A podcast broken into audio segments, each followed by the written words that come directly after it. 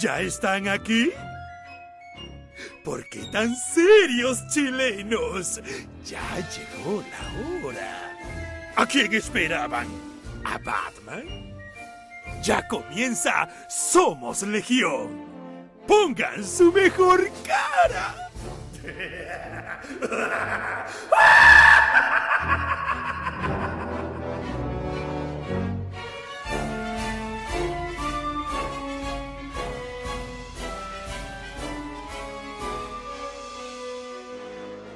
Bienvenidos amigos, amigas, domingo 22 horas, prime time, como siempre, lo recibimos acá en la casa de todos, el web show que le gusta a la gente, Somos Legión. ¿Cómo está Michael Brovich, el ruso?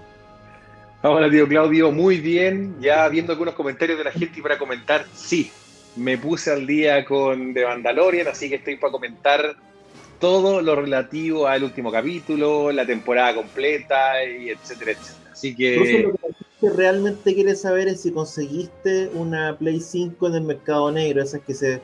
El famoso camión, camión de Falabella, el famoso camión. esta semana y que traía las reservas de la PlayStation 5 y al parecer están circulando ya en el mercado negro. Yo imagino que tienes un par en tu casa ya. Una no, para, no, yo no, no, no compro. Una, para mantenerse yo tuve, yo tuve, una, historia que lamentablemente por temas legales no puedo comentar nombres de personas ni de empresas, pero yo tuve una historia justamente en algún momento donde eh, viví el robo de un camión de consola, ya estamos hablando del 2008, eh, y después justamente empezamos a cachar dónde estaban circulando, cómo se vendían y un montón de cosas más. Así que la verdad es que lo que pasó ahora no me sorprendió para nada, ni el modus operandi, esta no es la primera vez que ha pasado, eh, tampoco es que pase reiterativa muchas veces, pero no es la primera. Eh, y cómo se venden y lo que, lo que pasa, así que la verdad que bastante... Es digamos, lo que ocurre porque hoy día en el fondo, a ver, por un lado, mucha gente que reservó y que compró en Falabella ya no va a poder recibir las consolas. De hecho, creo que ya les mandaron las notificaciones. ¿Cachai? Eh, por lo tanto, igual una lata para, para, toda esa gente. Que independientemente, yo espero y creo que les van a responder de una u otra forma, o no van a recibir día, pero más adelante. Pero que lata es los que habían podido agarrar las preventa, obviamente, quedarse sin, su, sin sus consolas. Eh, y por otro lado, obviamente, que las estén vendiendo a 200 lucas o 250, 300 lucas. No, no entiendo el. O sea, los gallos tampoco son muy buenos para hacer negocio, ¿me entendió? ¿no? Porque si tú te vas a eBay y están a 1500, 2000 dólares, entonces no, no entendí un poco cuál es el, cuento. La gente que pregunta por Chazam rápidamente, hoy día no nos va a poder acompañar, tuvo un problema técnico, así que para que comenten y recomenten, porque los que llegan después van a preguntar de nuevo, Chazam el día de hoy no va a poder estar con nosotros. Así que. respecto de las plays, que obviamente, eh, cuando tú, no sé, uno que ha robado tantos camiones, lo que, lo que, lo que tenéis que hacer en el fondo es deshacerse de la cuestión rápidamente, ¿cachai? Lo, lo, que están haciendo los tipos es poner un precio eh, de manera que se vayan luego, porque también saben que lo están buscando. Yo lo que lo único que le digo a la gente es que si hoy día. Pues, ojo, por ahí leí que estaban traqueando es que eso es lo que le iba a decir justamente. Hoy día ya no es como antes. Te cachaban al tiro. Hoy día ya no es como antes. Hoy día en el fondo tú conectaste tu consola y el, número, el identificador único de la consola ya te lo van a registrar y van a saber quién es. Entonces no se arriesguen con, con, comprar consolas que no, que en el fondo pueden correr el riesgo de meterse en un forro. Hoy día comprar artículos robados también es un delito. Ojo a la gente, o sea, tengan cuidado con eso, ¿cachai? Y como les digo, se están detectando las consolas. De hecho, a mí, yo, a mí una, una, hace tiempo atrás me robaron una PlayStation 4 y perfecto, me la robaron. Pero después el tipo conectó y se conectó a internet, hicimos los peritajes, no recuperé la consola, pero sí identificaron quién fue la, persona que la compró. ¿Cachai? Y bueno, de ahí se hicieron todas las denuncias, vi por haber, por el fondo por reducir un artículo, un artículo robado. Entonces hoy día se puede hacer y cada consola tiene un número de serie único que viene en la factura. Entonces, viene la factura, ojo, no se arriesguen comprando algo que después lo van a identificar y se pueden meter en un forro. Sí, lo que pasa es que además hay que entender cuál es la lógica de las consolas hoy día. Porque claro, eh, no sé, pues, hace 10, 15 años donde tú podías funcionar básicamente sin la consola conectada. Tenías los discos, tu juego, tu Polystation, tu qué sé yo, eh, para cazar los patos, Mario Bros, todo. Pero pero hoy día en que la lógica de la consola es que la práctica es como un un aparato que te sirve para conectarte a, a un lugar donde tenéis que bajar cuestiones, donde están disponibles más juegos, etcétera, etcétera. Al hacer eso, al tiro te cae la ley. Porque inmediatamente detectan el código o el número de serie o lo que sea, así que efectivamente es un riesgo. Pues. Entonces, la verdad que lo que pasó, de nuevo, o sea, una lata por la gente que reservó, sobre todo los que pudieron agarrar la reserva, que, lata. Yo les digo al tío que el 15 de diciembre es donde van a llegar las PlayStation 5 a Chile, a comercio no, no reserva, digamos, así que eh, pueden esperarse un poco y van a llegar las consolas a los distintos comercios, van a llegar a varias partes, no sé si una cantidad grande, pero van a llegar. Eh, y la gente que quiera comprar en Estados Unidos... Quizás quiera pasar con la gente que había comprado eh, que ya no va a recibir su consola antes que el resto, me imagino que Falabella los va a privilegiar cuando, cuando, lleguen, cuando les llegue el stock. Asumo. Es que bueno, eso es lo que, está, lo que le está diciendo la gente. Le está dando la opción, por lo que tengo entendido, de que puedan recuperar la plata los que quieran y los otros que se esperan hasta que lleguen la, la, nueva consola. Pancho Ortega, ¿cómo está, compadre? ¿Cómo están, señores? Bien, pues estamos conversando de la del robo del siglo, como decían algunos por acá, el robo del camión de la PlayStation 5. Oye, ya han aparecido, ¿no? Y además, en el sí. Persa han aparecido el fin de semana, ¿no? Sí, que ya andan circulando en el mercado negro a un precio muy conveniente, eh, pero también dicen que en la medida en que tú las enchufas en la red, te cachan. Sí, pues, tenéis toda la razón, porque tiene que estos elementos de alta tecnología vienen, vienen no, Claro, totalmente. 800 XL, precisamente. Yo me metía, eh, cuando salieron las noticias en la noche, me metía a Mercado Libre a ver si aparecía, pero bueno, no Mercado Libre está cada día más oficial, pues, la weá ya es casi Amazon. no, mira, yo creo que si alguien quiere pillar a estos tipos, en el fondo lo que tenéis que hacer es buscarlos en ferias. Mm. Diría que en ferias. El que ya, el ya Claro, en ferias en el Bio, no, pero los otros persas. No, no, por eso, en ferias libres, en ferias libres los podía encontrar, pero ya en el persa de Bio, ya está muy, ya está muy, o sea, ya, ya pasó esa época, y día ya está muy establecido como para que vayan a hacer eso, ¿cachai? No, el persa está con mucha vigilancia policial. El Bio, hoy día es un mall. Prácticamente. Prácticamente. Entonces, por eso digo que la verdad que ahora, el puta de nuevo, o sea, volvemos un poco al fenómeno. A mí me ha llamado la atención eh, enormemente lo que está pasando hoy día con las consolas nuevas que esta semana, por ejemplo, se volvió a romper el récord de una subasta de un juego cerrado. 146 mil dólares un Super Mario 3, que era una edición que tenía una pequeña pifia. Un juego sellado. Eh, tenemos la, la, venta de consolas que han venido ahora, que, son, no, no, yo, tengo una edición normal. Esta es una edición con pifia 146. El, el récord anterior era un Super Mario 1 impecable, con un 9 de nota, digamos, de, de estos que te avalúan los la condición de los juegos, 116 mil dólares. estamos llegando a un momento en que es muy, para mí por lo menos, muy extraño lo que está ocurriendo en la industria. Yo creo que lo empezamos a ver nosotros con los originales, ¿te acordáis? Los precios que se estaban vendiendo los originales de cómic en Estados Unidos, los precios que se estaban vendiendo ciertos artículos, y empezó a haber una avalancha gigante donde las cosas se salían de proporciones en precios. O sea, hoy día de verdad no puedo entender que haya gente que esté comprando una Play 5 a 2 mil dólares en reventa en eBay. La verdad es que la consola no tiene ningún valor adicional. O sea, yo la, vi las cajas, en ninguna parte te dice edición eh, de coleccionista única, lo que queráis, weón.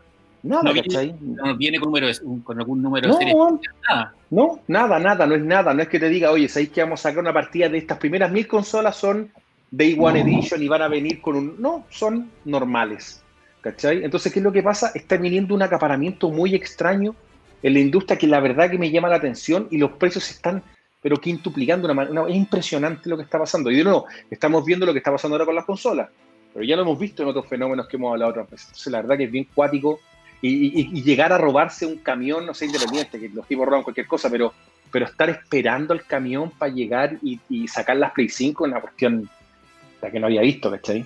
Eso fue de Eso es lo impresionante, que en la práctica haya habido una operación para robarse los el camión de la PlayStation, porque fue ese camión y no sabían que estaban dateados.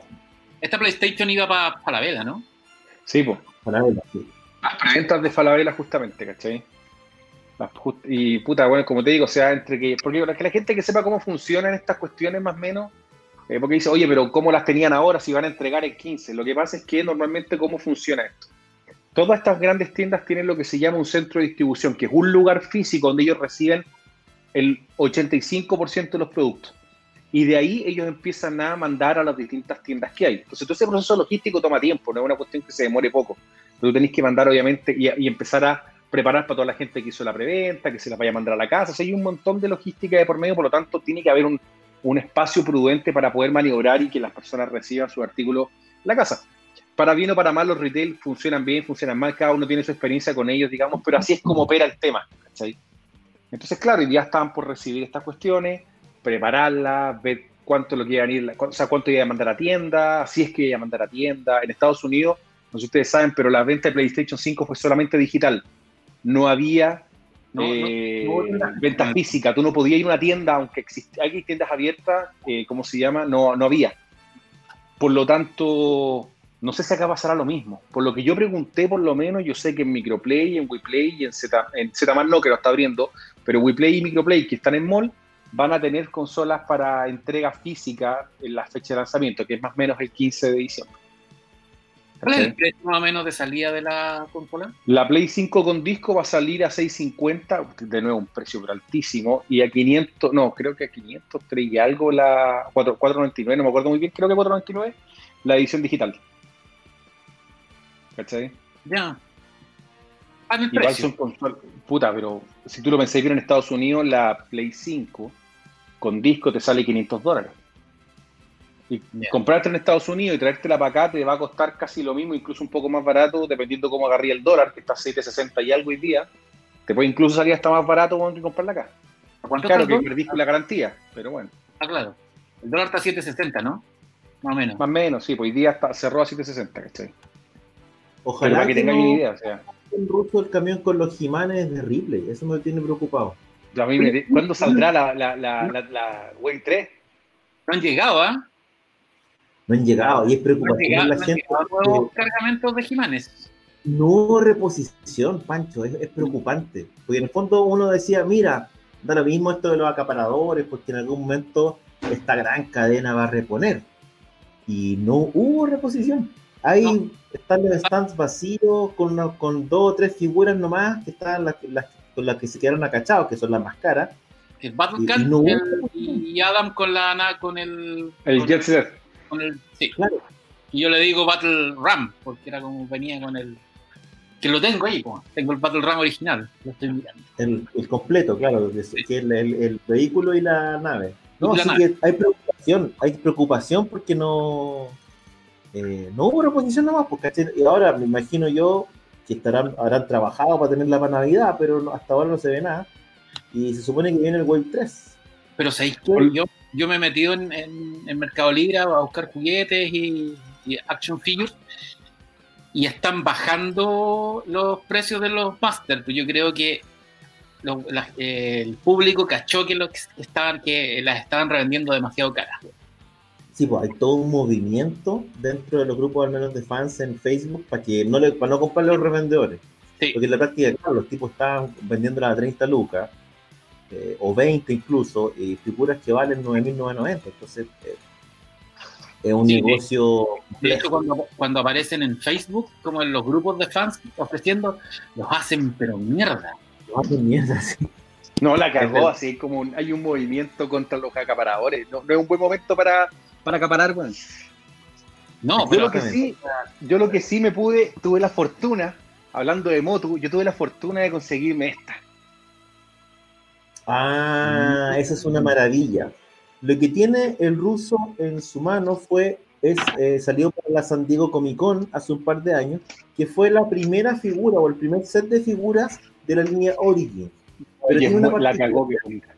De hecho, esas figuras se venden carísimas en YouTube porque ese, ese set salió solamente para la Comic Con y es una figura doble del Príncipe Adam con He-Man, pero el Príncipe Adam como sale en el primer cómic que hicieron para las figuras, que básicamente es con un chaleco azul. Pero tiene otra particularidad más. La figura tiene ciertas características especiales. No, tiene, tiene, la verdad que es bien cuática la cajita. Yo debo decir que concuerdo con Claudio, es una. ¿Cachai? Lo mejor Entonces, las cabezas. Cada figura viene con dos cabezas. La primera, que es la de Origins, que conocemos como con la cara He-Man con cara de vieja. Y la segunda es la cabeza eh, que es eh, similar o idéntica al He-Man antiguo. Entonces, los- tienen la posibilidad, el ruso no lo va a abrir, pero, digamos, pero No, la no, mal, posibilidad Eso no se abre. po. con el cuerpo nuevo, pero con la cabeza antigua, que es como la mejor versión. Y además La cabeza, la cabeza lamentablemente viene justo escondida detrás del logo, pero esto viene esto es como si fuera, tú abrís un mini cómic, ¿cachai? Viene hecho como si fuera un mini cómic de Motu, y acá viene el príncipe Am como venía con el traje, con el chaleco azul. Sí, en- como en el primer, en el- como en el primer minicómic, cuando sale la, Viene, viene. Y lo más interesante es que el He-Man, la, la principal diferencia, porque uno mira el He-Man y es muy parecido, salvo, porque no sé si pueden ver ahí, voy a acercarlo lo más posible, tiene un cuchillo en la bota, que no lo trae la en la figura que venden ahora. ¿Cachai? Pero es una la verdad que me la pude conseguir a muy buen precio porque la estaban revendiendo carísima. Y tuve la fortuna que un tipo hizo una, una subasta y no sé por qué no pescó la subasta. Y puta, yo weón, metí nomás un precio piola y me la, me la adjudiqué, weón. Y me ha pasado otras veces que yo me he adjudicado eh, subastas a precio barato y los weones te la cancelan. Y no, este weón me la mandó. ¿Cachai? Puta, fue muy, muy piola, weón. Pero la verdad que es muy bonito el set de Motu, weón. Ojalá que, que llegue la Wave 3, weón, porque está, interesante coleccionar este. Por lo menos a mí me gustó mucho, weón. Oye, pero es, en- es, es como de museo, como no tenéis ni que abrir. Hay que decir No, que la gente no le gustó la cabeza, estaba escuchando algunos comentarios, leyendo algunos comentarios, y la gente que no le gustó la cabeza del He-Man se supone que el Battle Armor viene también con las dos cabezas, así que va a tener la posibilidad de tener Sí. la cabeza del He-Man antiguo. Hay harto action figures que viene con cabeza intercambiable. Eh, Megatron, por ejemplo, viene con risa y con rabia. En, la- en las nuevas versiones Es de, como estándar eso al final, ¿cachai? De tener como la, la sobre todo las figuras más caras, tener distintas manos, tener distintas cabezas. Antes era como la figura es como es nomás y, y la usáis como, Claro, como, Estoy, como- estoy hablando que en, en el caso de los Masters, que lo- los normales no, no viene, viene con suerte una cabeza, pero los Masterpiece traen, eh, la inversión es más cara. efectivamente. Oh, in- interesante el, el fenómeno, pero de lo que está pasando con los coleccionables. Volvió a salir la preventa, porque creo que sacaron una- un nu- nuevo número de Montaña Serpientes, pero bueno, subió radicalmente. Está mil dólares ahora la Montaña Serpiente en preventa en cualquiera de los sitios donde se está haciendo en Estados Unidos, por lo menos, ¿cachai? La- tuve la fortuna, yo me la compré, compré más barata, así que bien. Montaña Serpiente, la original, siempre fue más escasa que el Castillo Grayskull, ¿no? Salió... Pero los los Play- era casi igual que el Castillo Grayskull, pero morada. Sí, po, era esta- y de hecho no se parecía nada al, al dibujo, ni siquiera al del minicómic, porque en el minicómic respetaban la, la, la No. montaña, la montaña con la serpiente enroscada. Lo Ahora- es el set de Eternia. ¿Cuántos sets grandes, playsets grandes estaba Grayskull? Estaba Montaña Serpiente, estaba Zona de Terror, que era, era como una versión libre del, del, del mundo de, Hor- de Hordak, que era como una... una Tú tenías, claro, tenías la Fright Zone, que era una cuestión que creo que venía con el, con el, este típico como el, el gas, creo que venía, ¿cachai? O no, venía aparte, creo que venía aparte. había un playset de He-Man que tenía como un gas que caía. Tenía Fright Zone, tenía ahí el playset de Eternia, el- la montaña serpiente y el castillo Grayskull. Había uno que eran tres torres y que tenía como un- Es el playset de Eternia. Es el playset. Lo que pasa es que supone que el playset era súper escaso.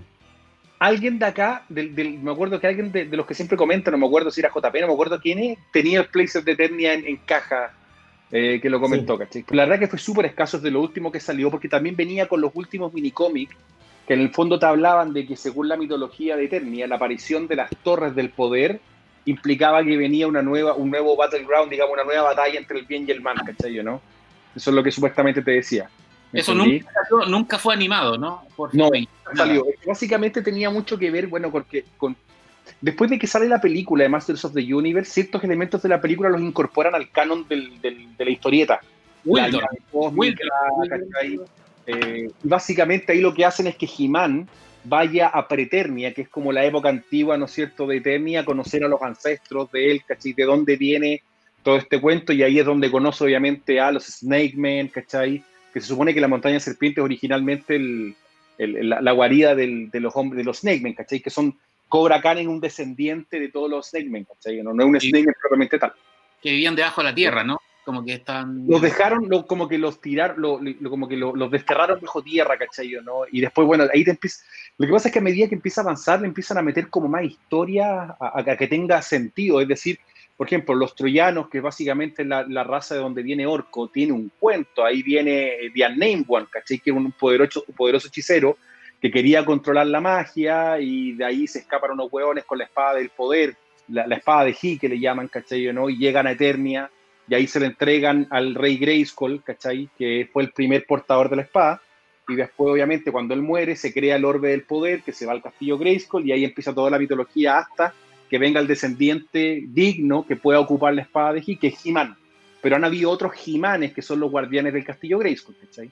O sea, ahí te empiezan a meterle todo un cuento, y ahí viene Volar, Vicron, y bla, bla, bla, bla. En la serie del 2000, eh, bueno, contaron la historia del rey Grayskull. Que hay- ahí, le da- ahí le dan ese cuento, ¿cachai? Ahí le meten y le dan un poco más de, de, de seriedad, por decirlo de alguna forma, a la historia, desde Preternia hasta la época. No, le agregan varias capas. Yo no vi, vi varios capítulos de la serie hace no tanto. Y claro, le agregan como cinco o seis capas de profundidad a una historia que en realidad no tenía mucho sentido originalmente. Y que en, en que la serie de Filmation estaba, era súper por encima. Si al final la serie era más bien para entretenerse, qué sé yo, no tenía. Y aquí le dieron un cuento así de Game of Thrones o lo que fuera. eh, con lazos familiares, con conflictos, etcétera. A Keldor no- lo mencionan en los últimos minicómics de la serie de juguetes del 86 o por ahí. sí, lo ahí- mencionan a Keldor. ¿ya? Hay un capítulo que es la búsqueda del hermano de Randor y que Skeletor estaba en contra. ¿Cachai?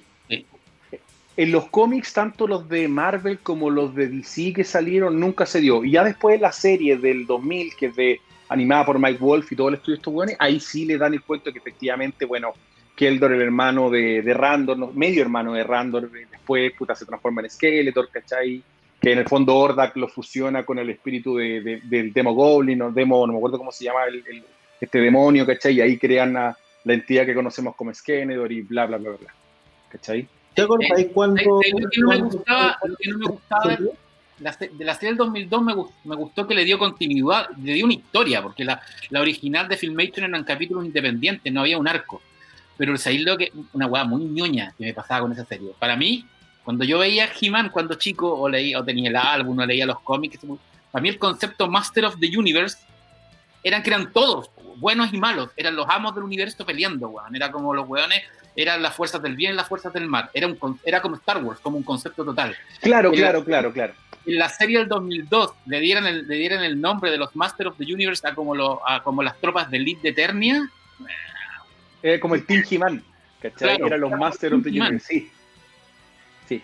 Me, me pasó un poco lo mismo. el concepto era Hordak, todos eran Master of the Universe, eran fuerzas que estaban más allá del... de- A mí lo de la- único que lo, lo que menos me gustó de la serie del 2000, weón, era el, el- el concepto de la espada.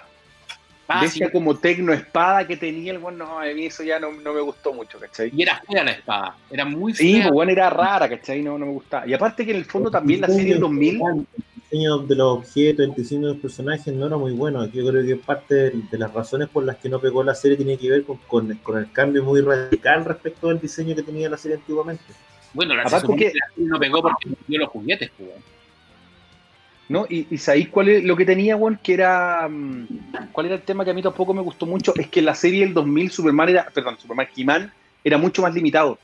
De hecho, hay un par de capítulos o un capítulo donde He-Man vuelve a convertirse en Adam después de que hace un despliegue de mucha, de mucha fuerza o de mucho poder, ¿cachai? En cambio, en la serie antigua, puta, He-Man, He-Man puta levantó el castillo Grayskull, pues, weón, ¿cachai? O sea, no, no, no, no- era cualquier weón, ¿cachai?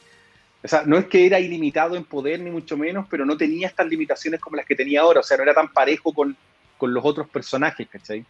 Que de otra manera se pierde el concepto del hombre más poderoso del universo cuando, cuando vino a ser el 2000, pero bueno, cosas que a uno ahí, cada uno le gusta. ¿Qué les parece yo? Los invito a que cerremos las puertas del castillo de Grayskull porque si no... Sí, si no nos metemos ahí otra vez, vamos a salir nunca, Es weón. un Sí. especial permanente de, los de Master of the Universe. Eh, Tenemos- Tenemos que hablar de Disney, weón. Sí, Disney. pues esta semana llegó a Chile por fin Disney Plus. ¿Cuál ha sido su experiencia con esta plataforma nueva? ¿Se suscribieron o no? Primero. Sí, Sí, había que, había que aprovechar las 50 lucas que... la, La falsa oferta, weón. La falsa Súper oferta fue como oferta, oferta de Cyber Day, de esa cuestión que No, en pero el ¿sabes fondo te- qué? Eh, es barato si no- cuando en el fondo estás pagando más que todo.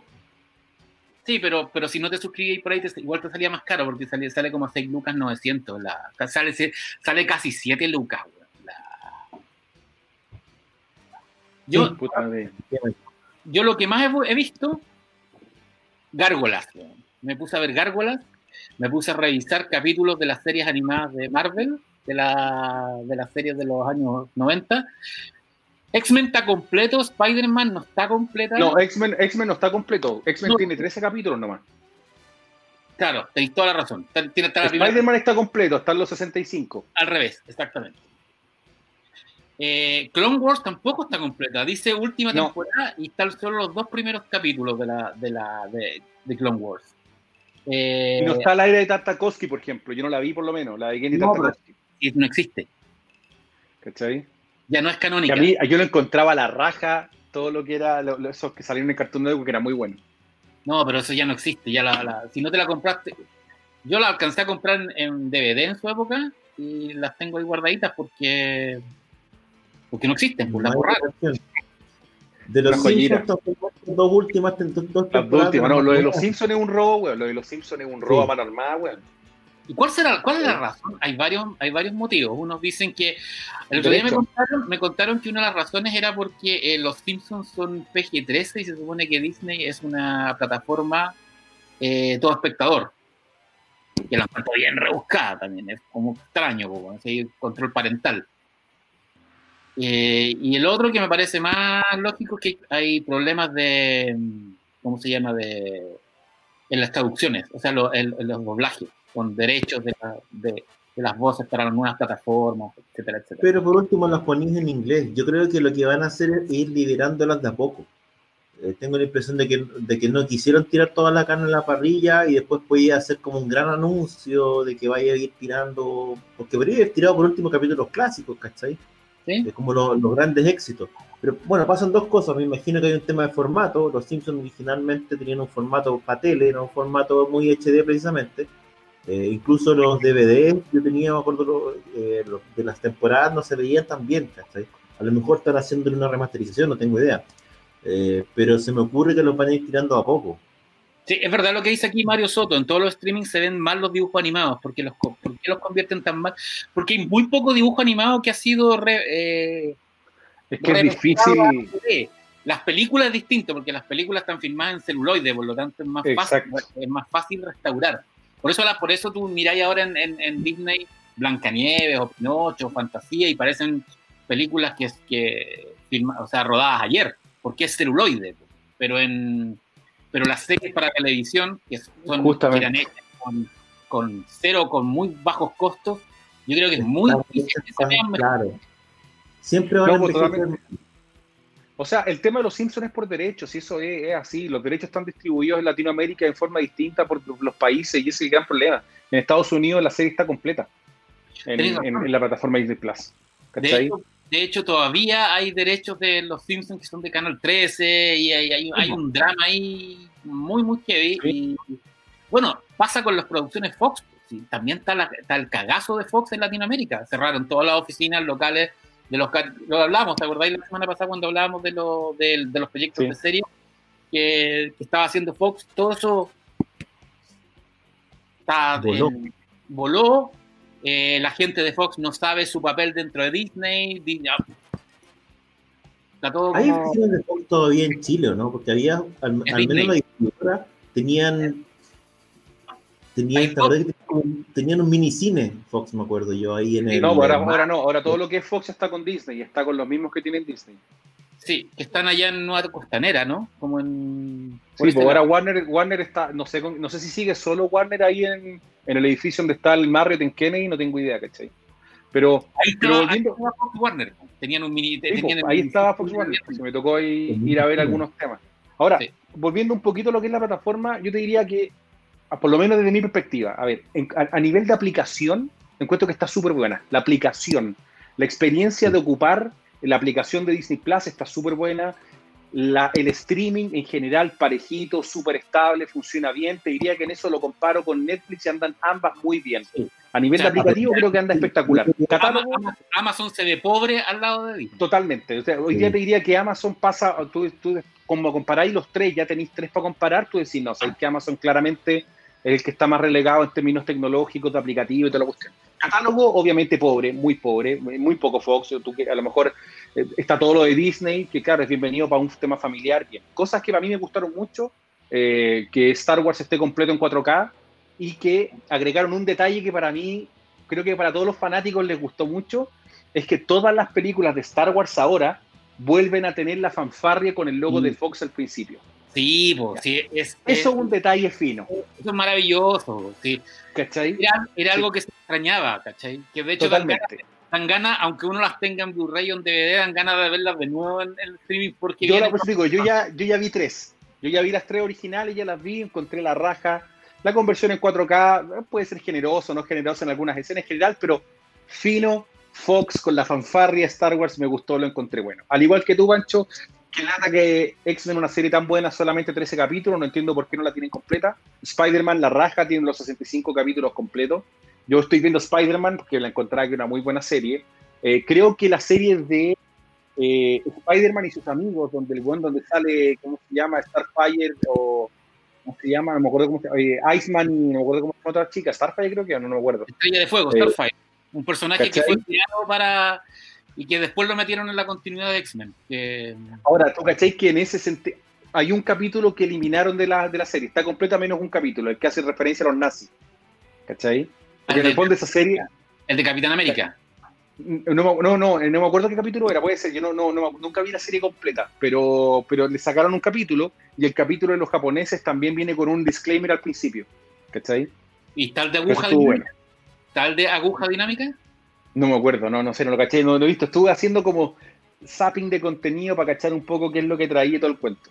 Yo sé lo que me. lo, que, me puse a ver fueron películas clásicas de Disney de aventura. O sea, vi El Zorro, hay algunas del hay dos películas del Zorro en 60, está 20.000 leguas de viaje submarino, está Viaje al centro de la Tierra, las dos con James Mason, adaptaciones de Julio Verne, y está El Abismo Negro que es lo que encontré más cuático, que hayan como buceado en la biblioteca Disney para rescatar esas películas que no son obvias, ¿cachai? No.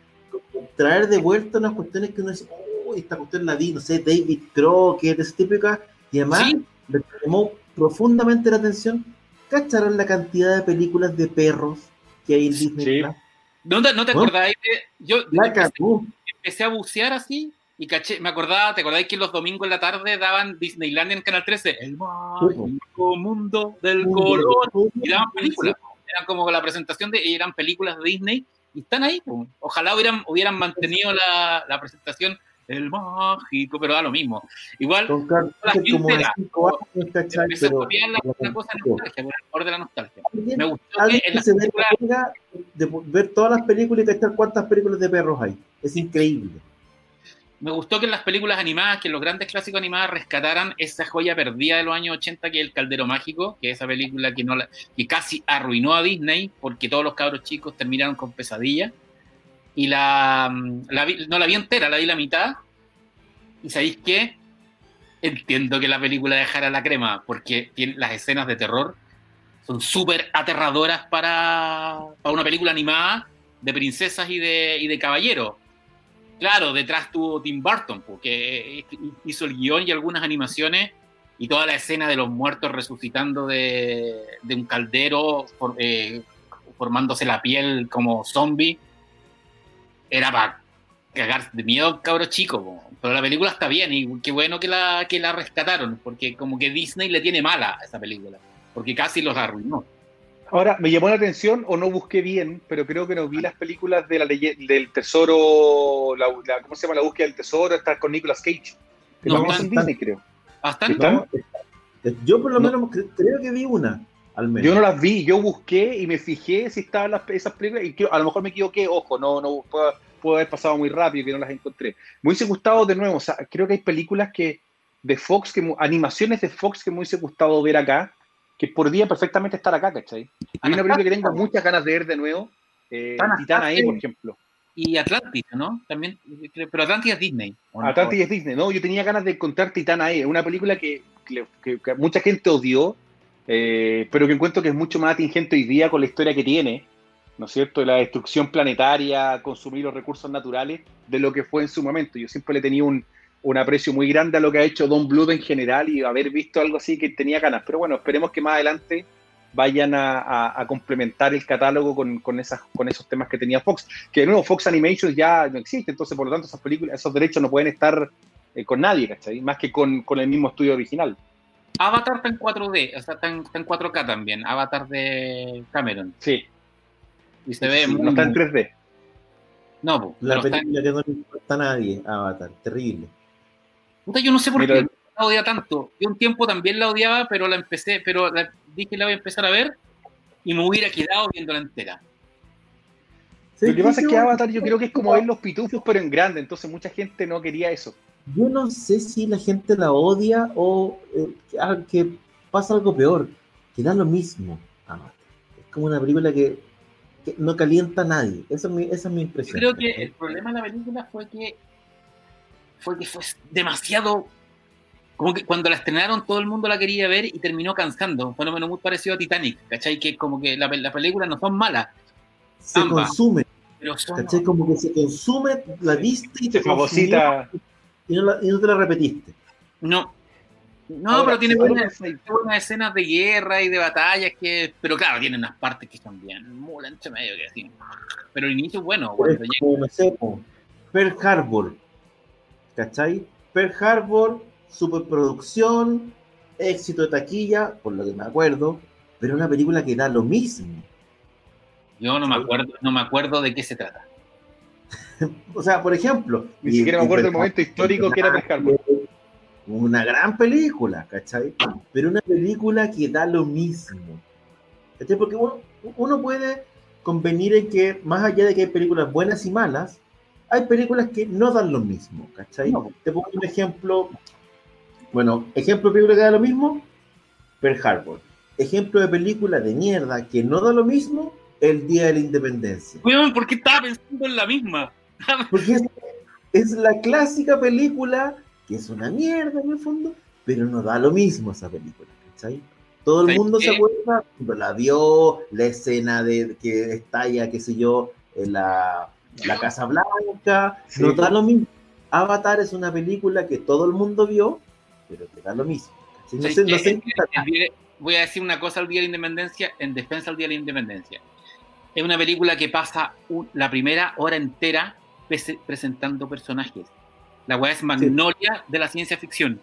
Y ese es un riesgo que se toca, es un riesgo narrativo súper super heavy, Está una hora presentando personajes y después empieza la película y la película es mula, es, tonta, lo que queráis, pero es súper entretenida. ¿Por qué? Yo creo que Emmerich puede ser torpe en muchas cosas, pero al weón le importan los personajes y hace que a ti te importen los personajes, aunque te caigan mal, aunque sean unos weas, te importan los personajes. Y si te importan los personajes, te ganó. Por eso es una película mala que efectivamente termina siendo más valiosa y más valiente que Pearl pero que creo que tiene el día de independencia. Pero tiene, tiene elementos un tipo tremendamente carismático que estaba haciendo sus primeras armas, si mal no recuerdo, en el cine de acción. Entonces todavía era el príncipe del rap contra los, los extraterrestres, ¿cachai? Por otra parte, Pearl Harbor, por aquí alguien se acordaba.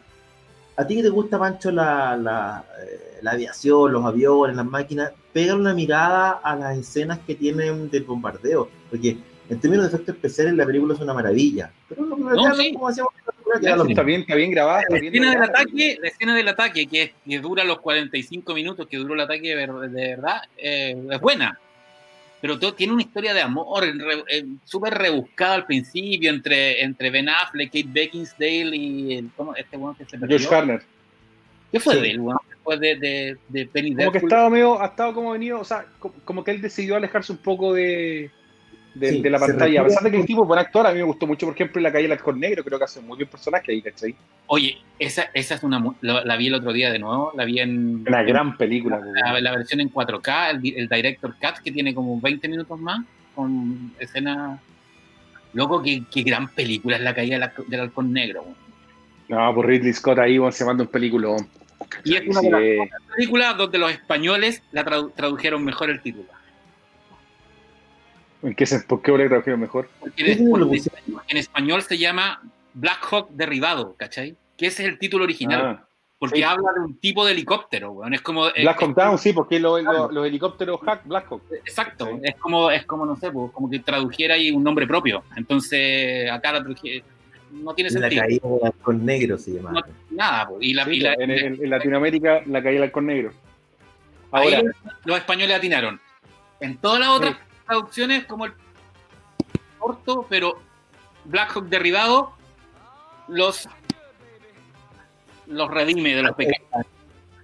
ahora, yo le voy a decir Oye, una cuestión. A mí lo único que me gustó del Día de la Independencia, volviendo un segundo, es que cuando se hizo el estreno, Fox, bueno, todos los canales de Fox estaban transmitiendo, yo me acuerdo perfecto, como si la cuestión fuera de verdad, como si estuviésemos en el medio de una invasión Sí, extraterrestre. Y- tenían mundo. tomado la cuestión y habían como periodistas era un de las cadenas, ¿cachai? Fuera para cagarse la risa. Yo la fui a ver al cine Las Lilas, me acuerdo de esa película, ¿cachai? Fui al cine con un par de amigos a verla y, puta, claro, bueno, una película que hoy día tú la miráis en la tele y no resiste mucho, el- o sea, envejeció muy, muy rápido, muy mal.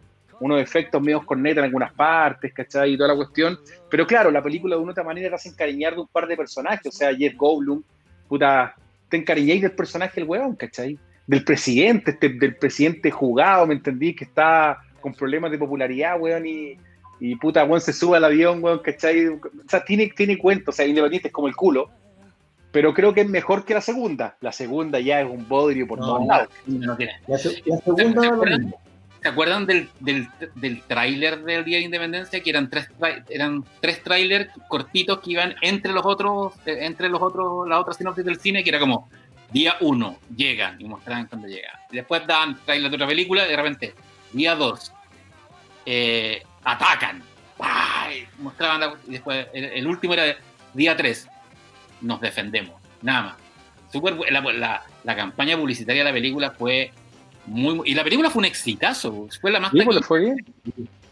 Sí. Pero si a Ronald Emmerich de una otra manera no le dio tan mal en el cine, o sea, puta, no sé, yo me acuerdo obviamente de, bueno, tú decís la, la película del 2012, que igual no le fue mal, eh, la otra película, los buenos que se congelan, eh, Apocalipsis el día de- después de mañana, y una de mis favoritas de Ronald Emmerich todavía, eh, Soldado Universal, weón, que puta, la original me gusta harto, weón. A mí me gusta El Patriota.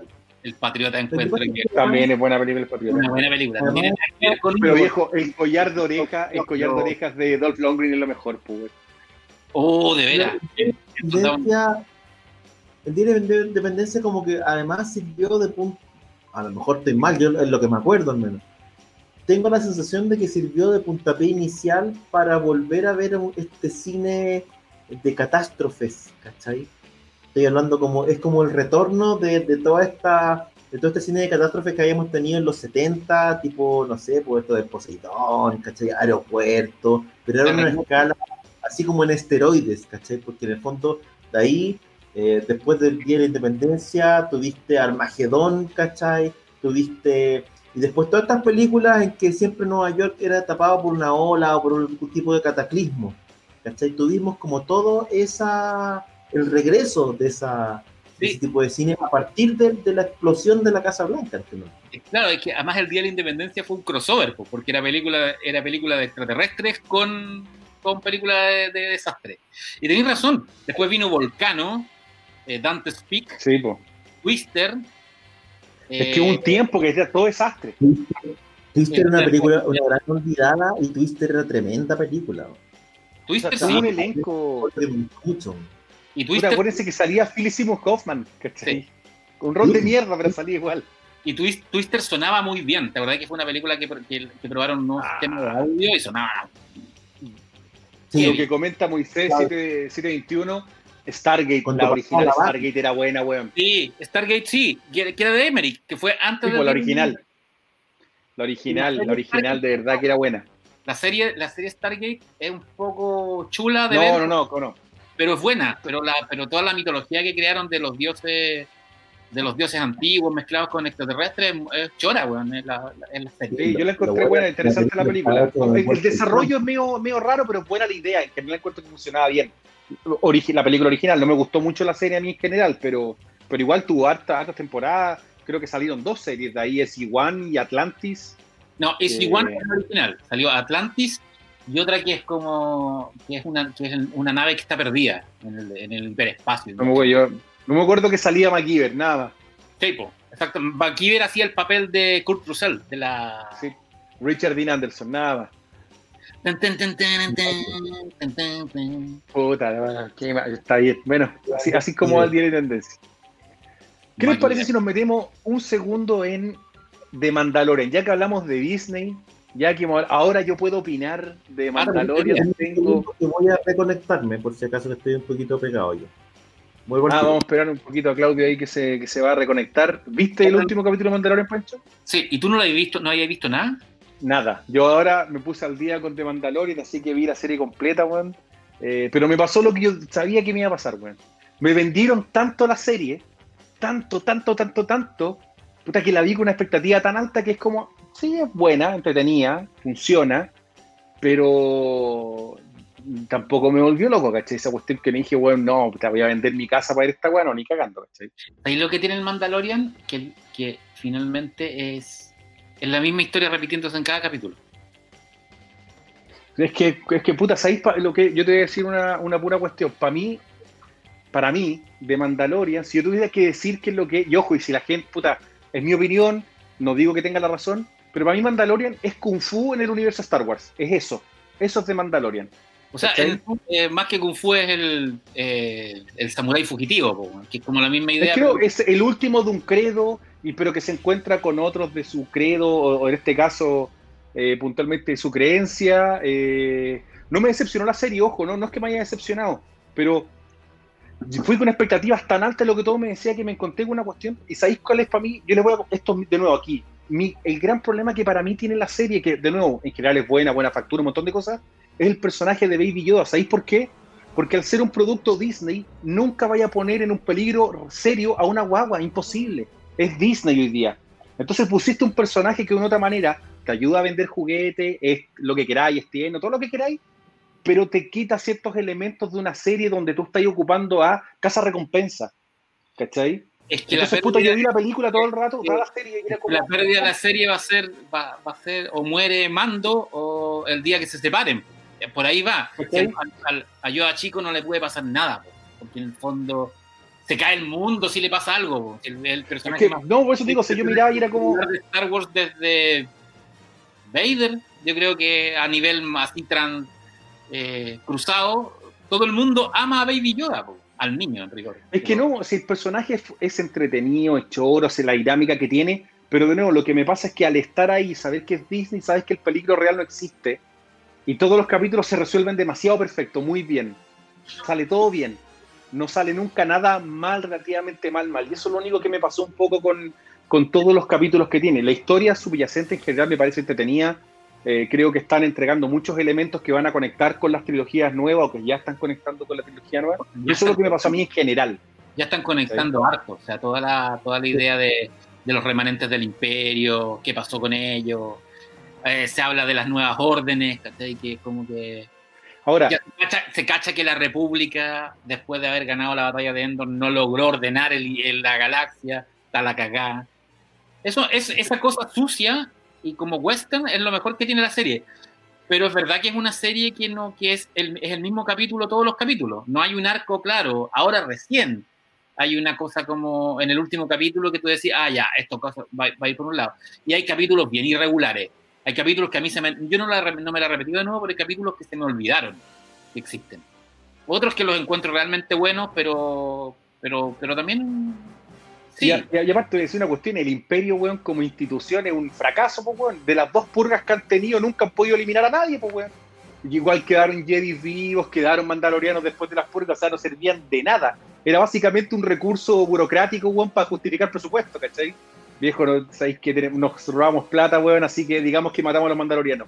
Tenían no sé cuántos buenos vivos al final. igual es divertido que se hagan cargo de, los de, los, de los grandes fails de la saga completa. Que los Stormtroopers tienen mala puntería y como que todo el mundo lo tiene claro. Lo, ah, no. ¿Cachai? Cosas que me parecieron muy interesantes en general. Un tema mandaloriano que es que tiene que ver con bueno, ya comenté el, esto que me pasaba un poco del, capítulo permanente, que era como siempre la misma tecla, lo conversamos en, capítulos anteriores nosotros, el tema de este compra huevos, qué sé yo.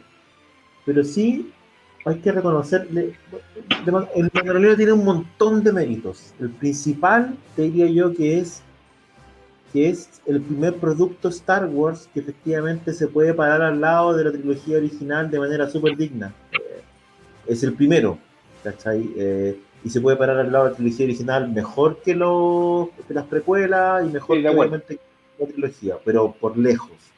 Y que, eh, y lo, lo de la marca Star Wars que realmente interesa masivamente y transversalmente desde... Yo te diría, o sea, el episodio 7, cuando se estrenó, fue, un, fue así como que todo el mundo estaba esperándolo, pero después la cosa se fue desinflando. Rogue One es buena, pero tampoco fue un bombazo masivo. Y hay, y hay, algunos que no les gusta nada. En cambio, eh, en cambio el Mandalorian eh, quizás demuestra que Star Wars funciona mejor como serie. Porque cuando tú revisas, por ejemplo, eh, Clone Wars, la, serie animada de Clone Wars, encuentras, que, encuentras que, las, que, que, todos los, todos los fails que tienen las precuelas, porque en las precuelas tú ves las tres películas y es como, ya, Anakin era, era un héroe y de repente se convierte en, Vader, como a pito de nada. Pero tú ves Clone Wars y ves un desarrollo de los personajes y entiendes por qué a Anakin le pasa lo que le pasa, las pérdidas, el perdido de la madre, el rollo con Padme, eh, eh, el, personaje de Ahsoka, Tano que, que crece, que, hace crecer a Anakin, el rollo con, Obi-Wan. Quizás Star Wars siempre fue mejor como... Bueno, las tres películas originales son sagradas, dejémosla ahí pero el resto del universo funciona mejor como, serie, como, como, como un relato largo. Sí, lo otro que iba a decir es que otro de los grandes méritos del Mandaloriano tiene que ver con, con lograr algo que, por ejemplo, eh, Warner slash DC no logró nunca, que es traspasar la calidad que logran o que lograron en sus series o películas animadas al live action. Porque en la práctica, el estar Filoni, digamos, como personaje transversal eh, en la animación y en la serie, hay un estándar ahí, y, hay una creación de universo eh, que responde y se nota a la mirada de alguien, ¿cachai? Tú sentís una, una que está ahí en un mundo común, ¿cachai? Sentís una mirada, una manera de hacer las cosas, una manera de contar la historia, que traspasaron exitosamente de la serie animada a la serie live action, algo que eh, en Warner y DC no han logrado nunca, que tienen muy buenos productos o, o muchos mejores productos en la parte de animación y no lograron nunca traspasar eso no. al live action, porque no tenían un personaje, digamos, eh, por sobre todos, supervisándolo todo, ¿cachai? Y en Star Wars por primera vez se logra cuando ponen a una persona a cargo de las series animadas o las series, digamos, de CGI, ¿cachai? Hacer live action que una que diría yo que es la, probablemente la mejor decisión que ha hecho, que, que, han tenido en el Lucasfilm en los últimos 20 años, 30 años. Ahora, para, para Abrams y para la, ¿cómo se tiene de ser un ají, en el, un ají puesto, bien puesto.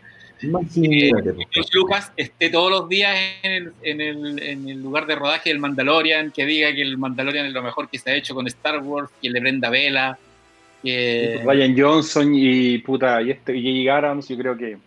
Imagínate lo que debe ser para ellos John Favreau. Porque John Favreau estamos hablando del nuevo Spielberg en la práctica, ¿cachai? El tipo que donde se mete, genera algo. Si tienen tiempo, échenle un vistazo a los documentales de cómo se hizo el Mandalorian. Diría yo que hay un, hay un que, que, es increíble, que es el, eh, que tiene que ver con cómo se hace técnicamente y te cambia la perspectiva de cómo estás viendo la serie. Sí, pues, pero, pero la pantalla y por eso la serie se, por eso la serie se ve tan bien.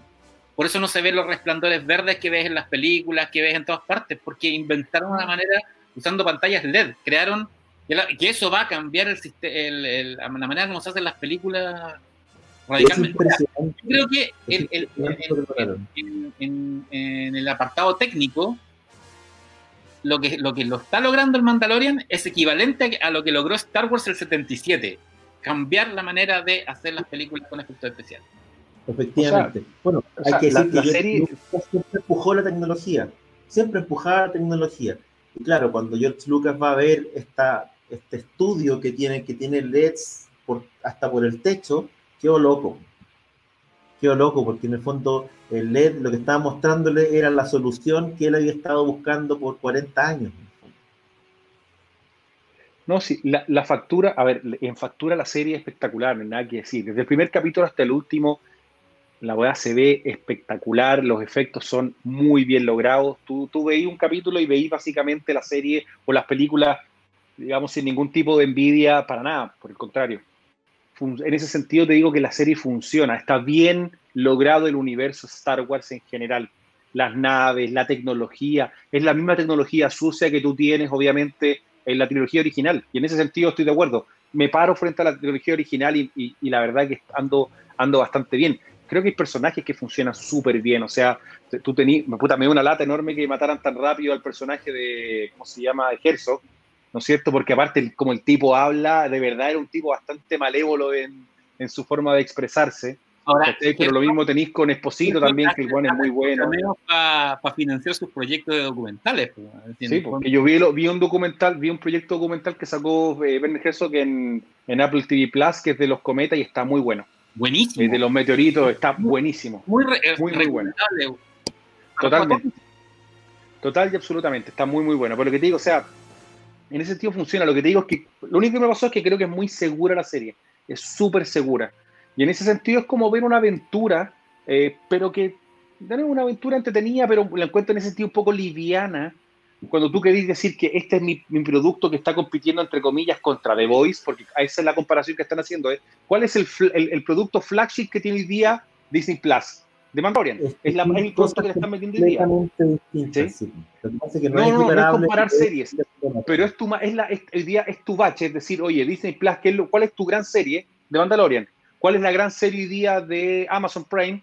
The Voice. ¿Cuál es la gran serie que hoy día identifica Netflix? Stranger Things. Hay un montón de otro contenido más y está súper abierto a discusión, pero hoy día lo que está parado en la comunidad es eso, es decir, The Mandalorian no se compara en términos de historia o de, de muchos elementos con estas otras dos, por, por algo le están ganando en cantidad de gente que lo ve y un montón de cosas más. Me entretuve, la voy a seguir viendo porque me encanta el universo Star Wars, pero de nuevo, me, como que no, no, no, me, no me asusta la serie en ese sentido. Es difícil de explicarlo, ¿cachai? Pero, pero, pero me faltan algunos giros, ¿cachai? Adicionales tal vez, no sé. Juega sobre seguro. Sí, me encuentro que la serie Cosas que sí son interesantes súper rápido es que sí están tomando muchos elementos y aquí esto es como una gran reculada que está haciendo Disney, está tomando muchos elementos de las leyendas de Star Wars. Sí. Que la están trayendo de vuelta. O sea, el Black Saber es un elemento de la leyenda de Star Wars. Los Dark Troopers, ¿no es cierto? son un elemento de los videojuegos de Star Wars, de, todo lo que era... Los robots que se ven, esos, son los robots que se ven al final. Hay harto, hay hartos elementos que están reflotando. Me encantaría pensar que en algún momento van a tener a Mara Jade, por ejemplo, que creo que es el gran personaje de leyenda que todavía no han traído. Pero claro, el, almirante, están reflotando mucho. El almirante Thrawn lo trajeron en Rebels. Sí, lo trajeron en Rebels, ¿cachai? Ahora, claro, temporalmente lo pusieron antes y no después como estaba en la leyenda, pero están trayendo harto de estos elementos, ¿cachai? Sí. claramente la serie está hecha por gente a la que le gusta mucho Star Wars. Y eso no, pero entretenida, es entretenida, es entretenida, pero siempre me pasa lo mismo. Los cameos de los personajes secundarios, todo está como... O sea, tú miráis las especies extraterrestres que aparecen, los, los calamarianos, los los Warren, está lleno de la, de la fauna de Star Wars que tú no veías y no viste en las, en, la, en las poscuelas de 7, 8 y 9. Mire, Ademir, Ademir Ríos pone ahí eh, que recordaba las aventuras del joven Indiana Jones. Es heavy esa serie, no está en ninguna parte. No, no está. Desapareció.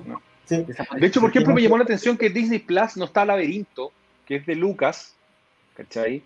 que la hace con Laberinto, que es la de, ¿cómo se llama? La, el, ¿cómo se llama? El, rey de los duendes, Jarrod, que es, ¿cómo se llama? David Bowie. tampoco y aparece tampoco está Dragon esta película de dragones de los años 80. que era muy buena. Laberinto para mí me gustaba mucho, una película que, que siempre le tuve harto y no está. Eh, tampoco está Planet Hulk, de hecho, No. la película animada de Planet Hulk no está, de hecho todavía está en Netflix, que me llamó Qué la buena. atención que, que no hicieran, no, no hicieron el paso a para acá, ¿cachai? Así que, pero Las creo que igual van a venir algunos ajustes. Siguen en Netflix, ¿no? Daredevil, todas esas. esas- Daredevil. Electra, o sea, esas no van a. No es van que a yo, esas series no van, a, cam- no van a pasar para el otro lado porque son producciones de Netflix. Sí. Y ellos todavía las tienen y son de ellos. Lo que pasa es que no van a hacer No, temporadas no. nuevas nomás, ¿cachai? Y Eso no, Tampoco que se no- sabe que van a tomar la producción con los mismos actores. Hay siempre campañas. Se suponía que había como un tiempo en que no podían usar los personajes. En la práctica se terminaba un contrato y había como una parte de las cláusulas era que no, nadie podía hacer nada con esos personajes por una cantidad de tiempo X. ¿cachai? Y ahora eh, hay que ver cuando se acabe esa prohibición si es que eh, Disney decide retomar eh, esas producciones con los mismos actores o no, ¿cachai? Hay ciertas presiones, entre comillas, de los fans para que al menos se retome la serie de Punisher, que en el contexto de Disney es muy complicada, o se retome principalmente Daredevil, que era la serie que transversalmente tenía mejores, mejores resultados.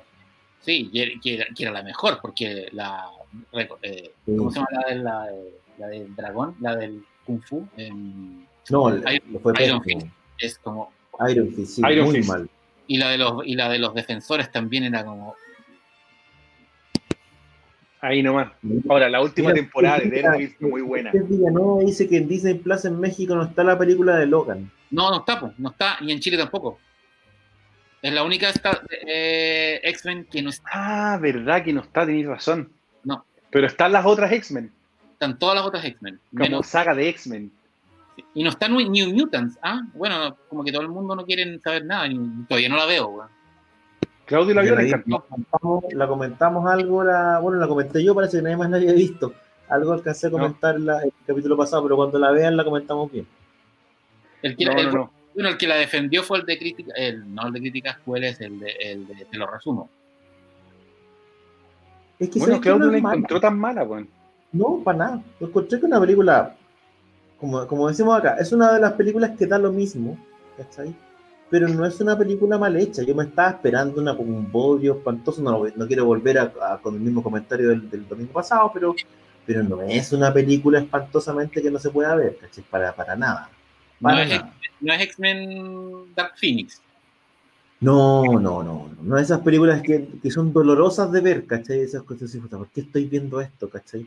No, no, para nada. Es una película que, co- como dije resumidamente en la- el capítulo anterior, es un súper buen capítulo de eh, una serie.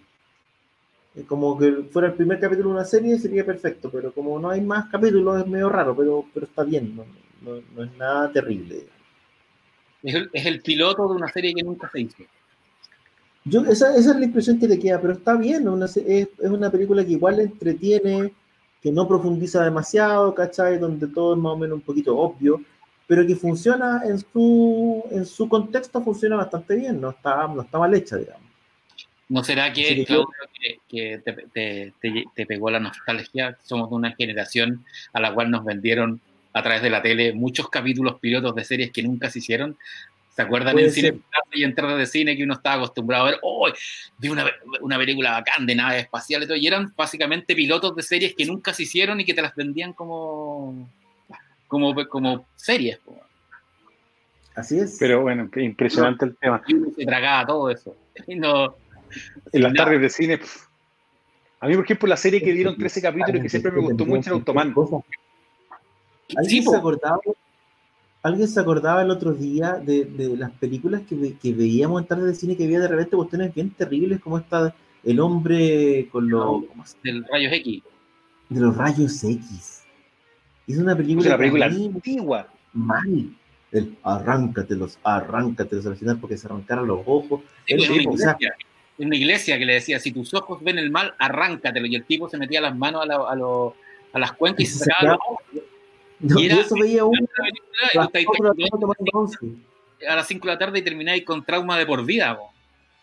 Mal, mal. Yo, o sea, yo quedé mal con esa eh, película, pero yo me acuerdo que por semanas la del- tenía como el arráncate los arráncate los pegaba, porque uno era chico, ¿cachai? Y esta cuestión la daban en televisión abierta el único canal que se veía bien en el sur, entonces quedaba ahí loco, ¿cachai?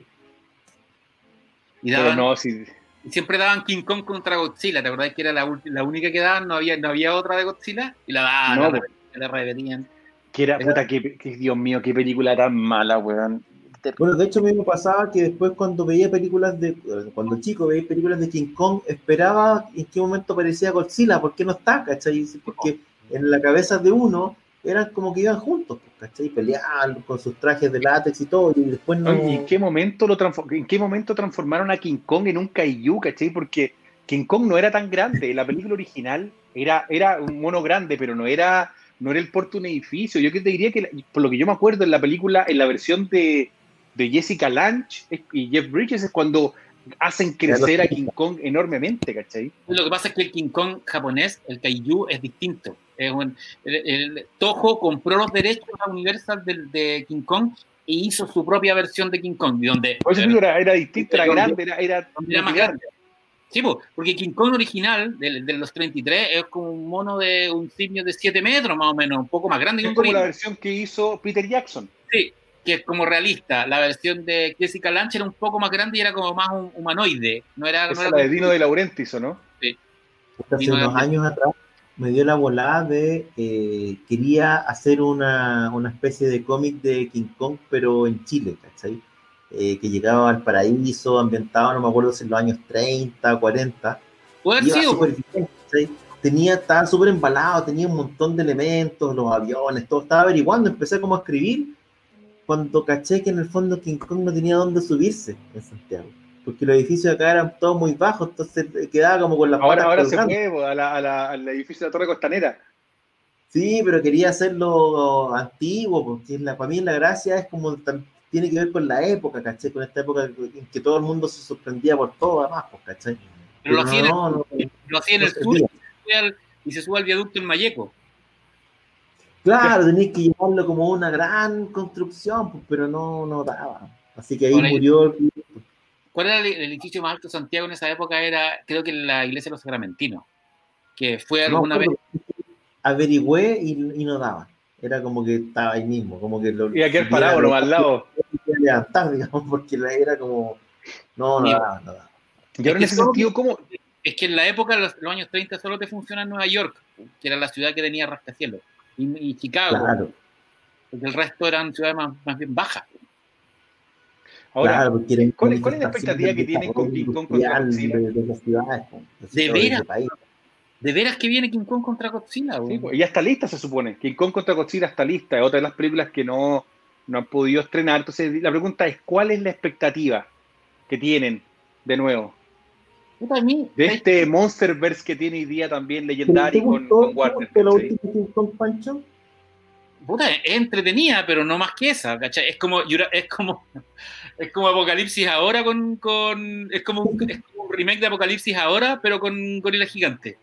Y Sí, con Misión del. Deber, esa serie que dan en 11. Esa, puta que era Sí. buena esa serie. Esa serie es espectacular. Con- No me la con toques. lo- Y de hecho ocupan la misma canción, por la de los Stones. Sí, po. De Painting Black, Painting ¿cachai? Con Terence Knox.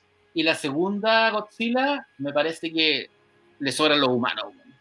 De hecho, si le sacáis a los humanos, tenía una película de monstruos de 20 minutos muy entretenida.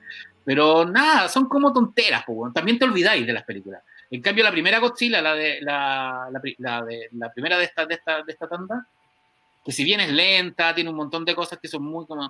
Tiene una, tiene una cuestión autoral súper interesante, que es una perspectiva de, de, de lo grande que son estos bichos, estos, estos monstruos. Cuando llega a San Francisco, toda la escena cuando se tiran el salto halo, ese, Sí, po. El Halo Jump de los aviones, ¿cachai? Sí. Sí. No, es- o sea, tú decís, igual esta película tiene ideas buenas. Y Sí, tiene una cosa como... como- Hay un cuento que tiene que ver con, con esto de, de, de ver a Godzilla a nivel calle, que siempre es Eso. interesante, ¿cachai? Cuando tú Es- ponías, la, ponías estos, a estos monstruos a nivel calle, la historia toma una perspectiva mucho más interesante porque te, te genera mucho más impresión que estas tomas abiertas típicas de los japos, ¿cachai? Con el, con el personaje caminando en la maqueta de la ciudad, ¿cachai? Entonces cuando lo ponía a nivel calle es como que oh, te, te, te genera un impacto mucho, más, mucho mayor, creo yo. Sí, exacto. No tiene esa cosa que tienen cuando ves una película de los Vengadores, que la cámara pasa por todas partes y que te- al final está ahí como en un dibujo animado.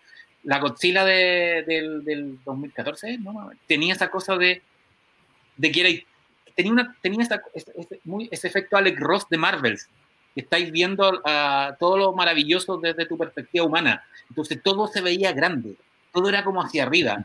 Y eso sí, totalmente. Creo, creo, que es una que hace que la película sea buena, más allá de que, que te puede gustar, que es un poco lenta, todas esas cosas. Porque la última Godzilla es un, es un festín de monstruos, de monstruos contra monstruos, pegándose nada, es una, una...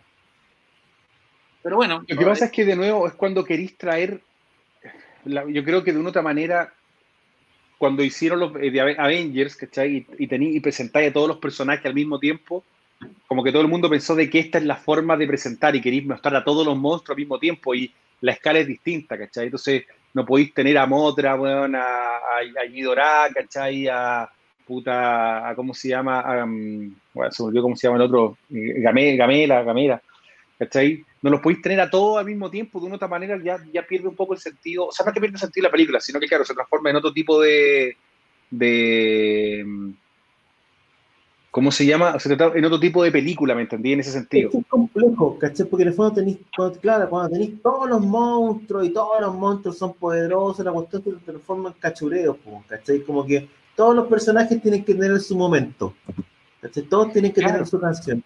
Y, y, como que pierde un poco el sentido, ¿cachai? Como que no, es que él es el más poderoso y él tiene un canto y los otros le hacen caso toda esa parte de mí como que me, me, hace un poquitín de ruido. Me gusta cuando son cuando están un poquito más aislados, ¿cachai? Y, eh, y ya, bueno, y te aguanto el No, y ahora quedaron una cantidad de monstruos. Pero, pero, yo digo, te, tenía una cantidad de monstruos hoy día en el mundo, por lo menos hay 6, 7 hueones, ¿cachai? ¿Qué va a pasar con, con la gente? Porque no bueno, es como que los, ah, mira, si dijeron el patio.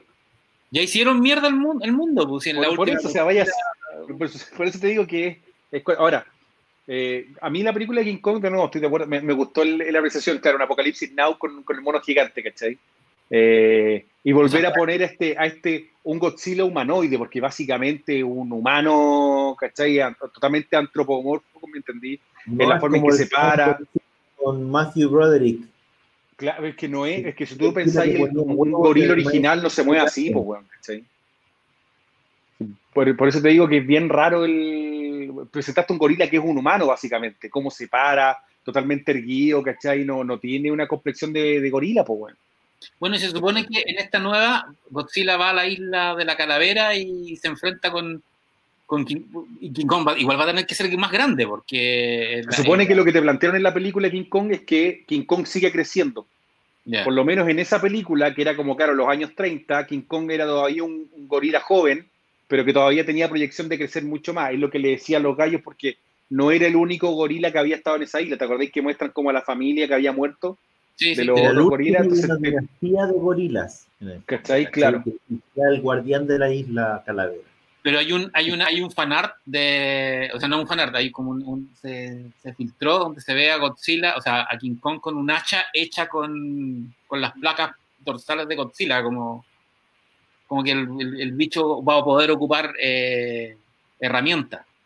Y evidentemente va a pelear contra Godzilla, va a derrotar a Godzilla, pero después, eh, después Godzilla lo va a derrotar y van a tener que unirse contra un enemigo común. Que segura, o lo que te plantean al final de la última Godzilla es que recuperan una cabeza de Ghidorah y seguramente hasta podría aparecer Mecha Ghidorah o algún mono de ese estilo. Van a hacer una weá Sí, van a ser amigos en algún momento y van a pelear juntos haciendo team y haciéndose con las manitos. Y todo. Claro, va a ser como un tag team, es como era King of the Monsters, esos juegos que habían, bueno, yo creo que por ahí puede haber. Oye, yo quería saltarme un segundo un tema, no sé si leyeron esta, durante este fin de semana, que le preguntaron a Sly, y, y la encontré bastante bueno, le preguntaron en el salón, oye, oye, ¿cómo se llama Sly? Silvestre, oye, ¿volverías a retomar Rambo? A lo que Sly responde, la única forma en que yo retomaría Rambo es hacer una historia previa, una, no, una precuela, por llamarlo de alguna forma, donde, re, donde visitaríamos los años joven, jóvenes de Rambo. Pero ¿cuál es la parte interesante? Donde dice, Rambo en, en, su época de escolar era un tipo popular, muy sociable con la gente, deportista, era el típico eh, capitán de fútbol americano del, del, de la, del, del, high school, ¿no es cierto? Que después ¿Sí? llega a la guerra y se básicamente, con todos los horrores que veis, Vietnam se transforma en el personaje que era. Puta, independiente como sea, digamos, me parece me pareció interesante decir, puta, hemos explorado un Rambo tan viejo y tan con películas tan pura carnicera más que cualquier otra cosa, que tratar de volver un poco a la raíz de encontrar a un personaje que desarrollan, me parece que sería mucho más interesante que solamente poner una película de, guerra o una máquina de matar, ¿cachai? Pensando que es un personaje querido por la gente. Y ahí Stallone haría como el papá de John Rambo, o sea, no, no podría ser. No, no podría ser él, ¿cachai? Sería el director nomás.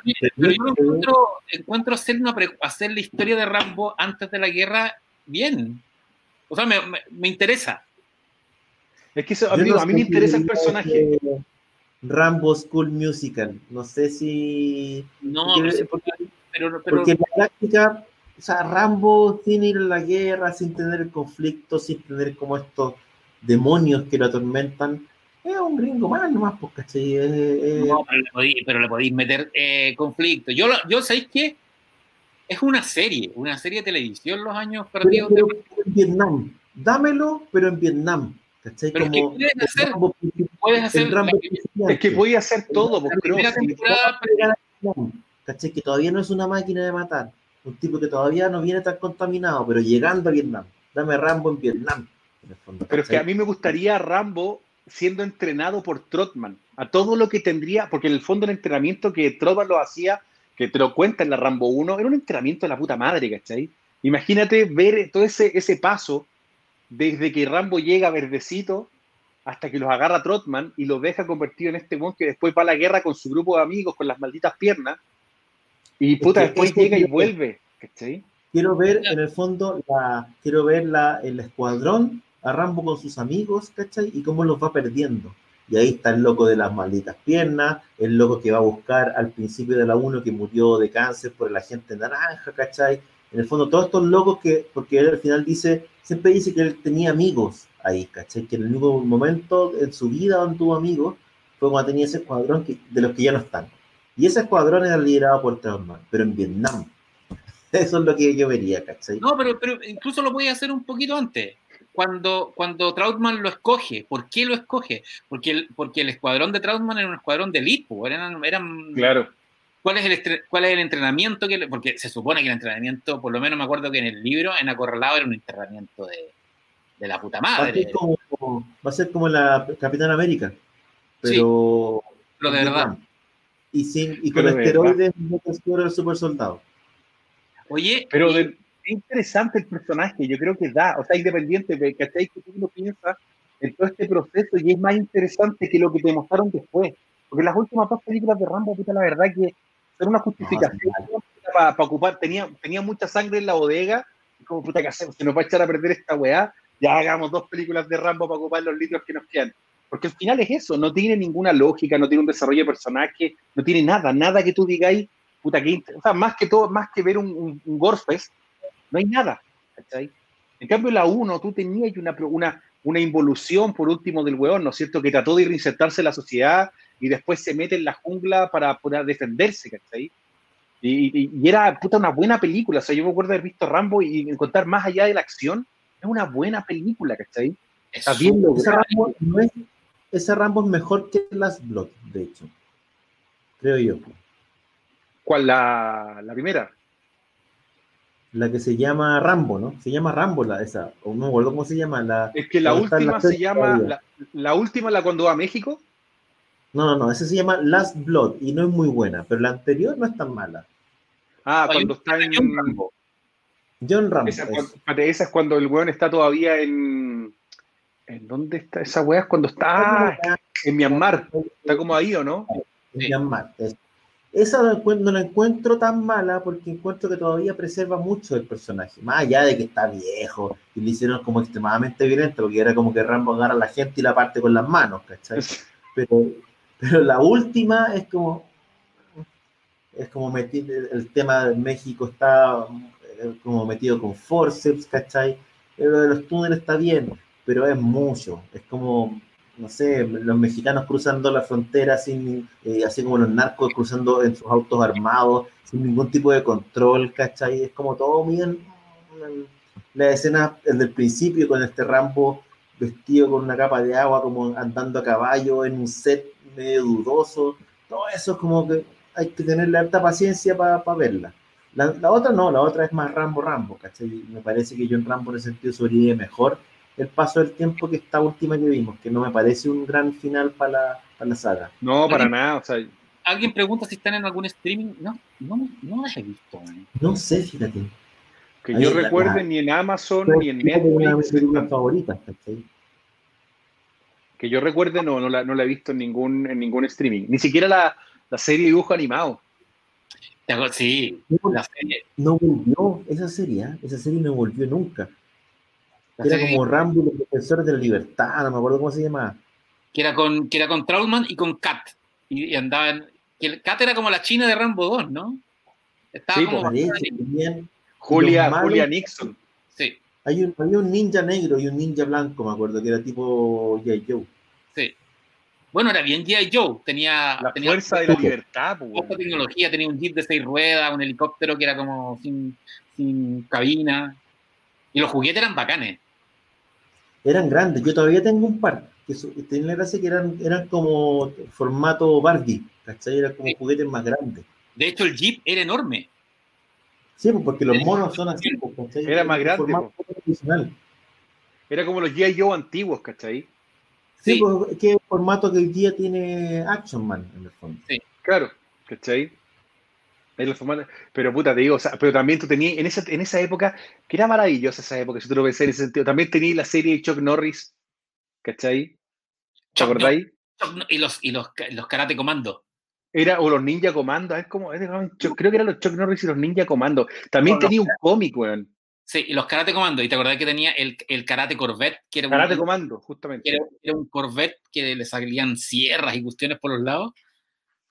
Por eso te digo, o sea, es, es cuático, puta, la, la cantidad de series que habían de estos héroes de acción, pues, weón, ¿cachai? Mr. T, Mr. T. Puta, Y y más encima que Mr. T, el weón viajaba con unos pendejos, weón, que entrenaba en gimnasia olímpica, no sé qué weá era, weón. Mr. T era la que, la que tenía peor animación de todas las series.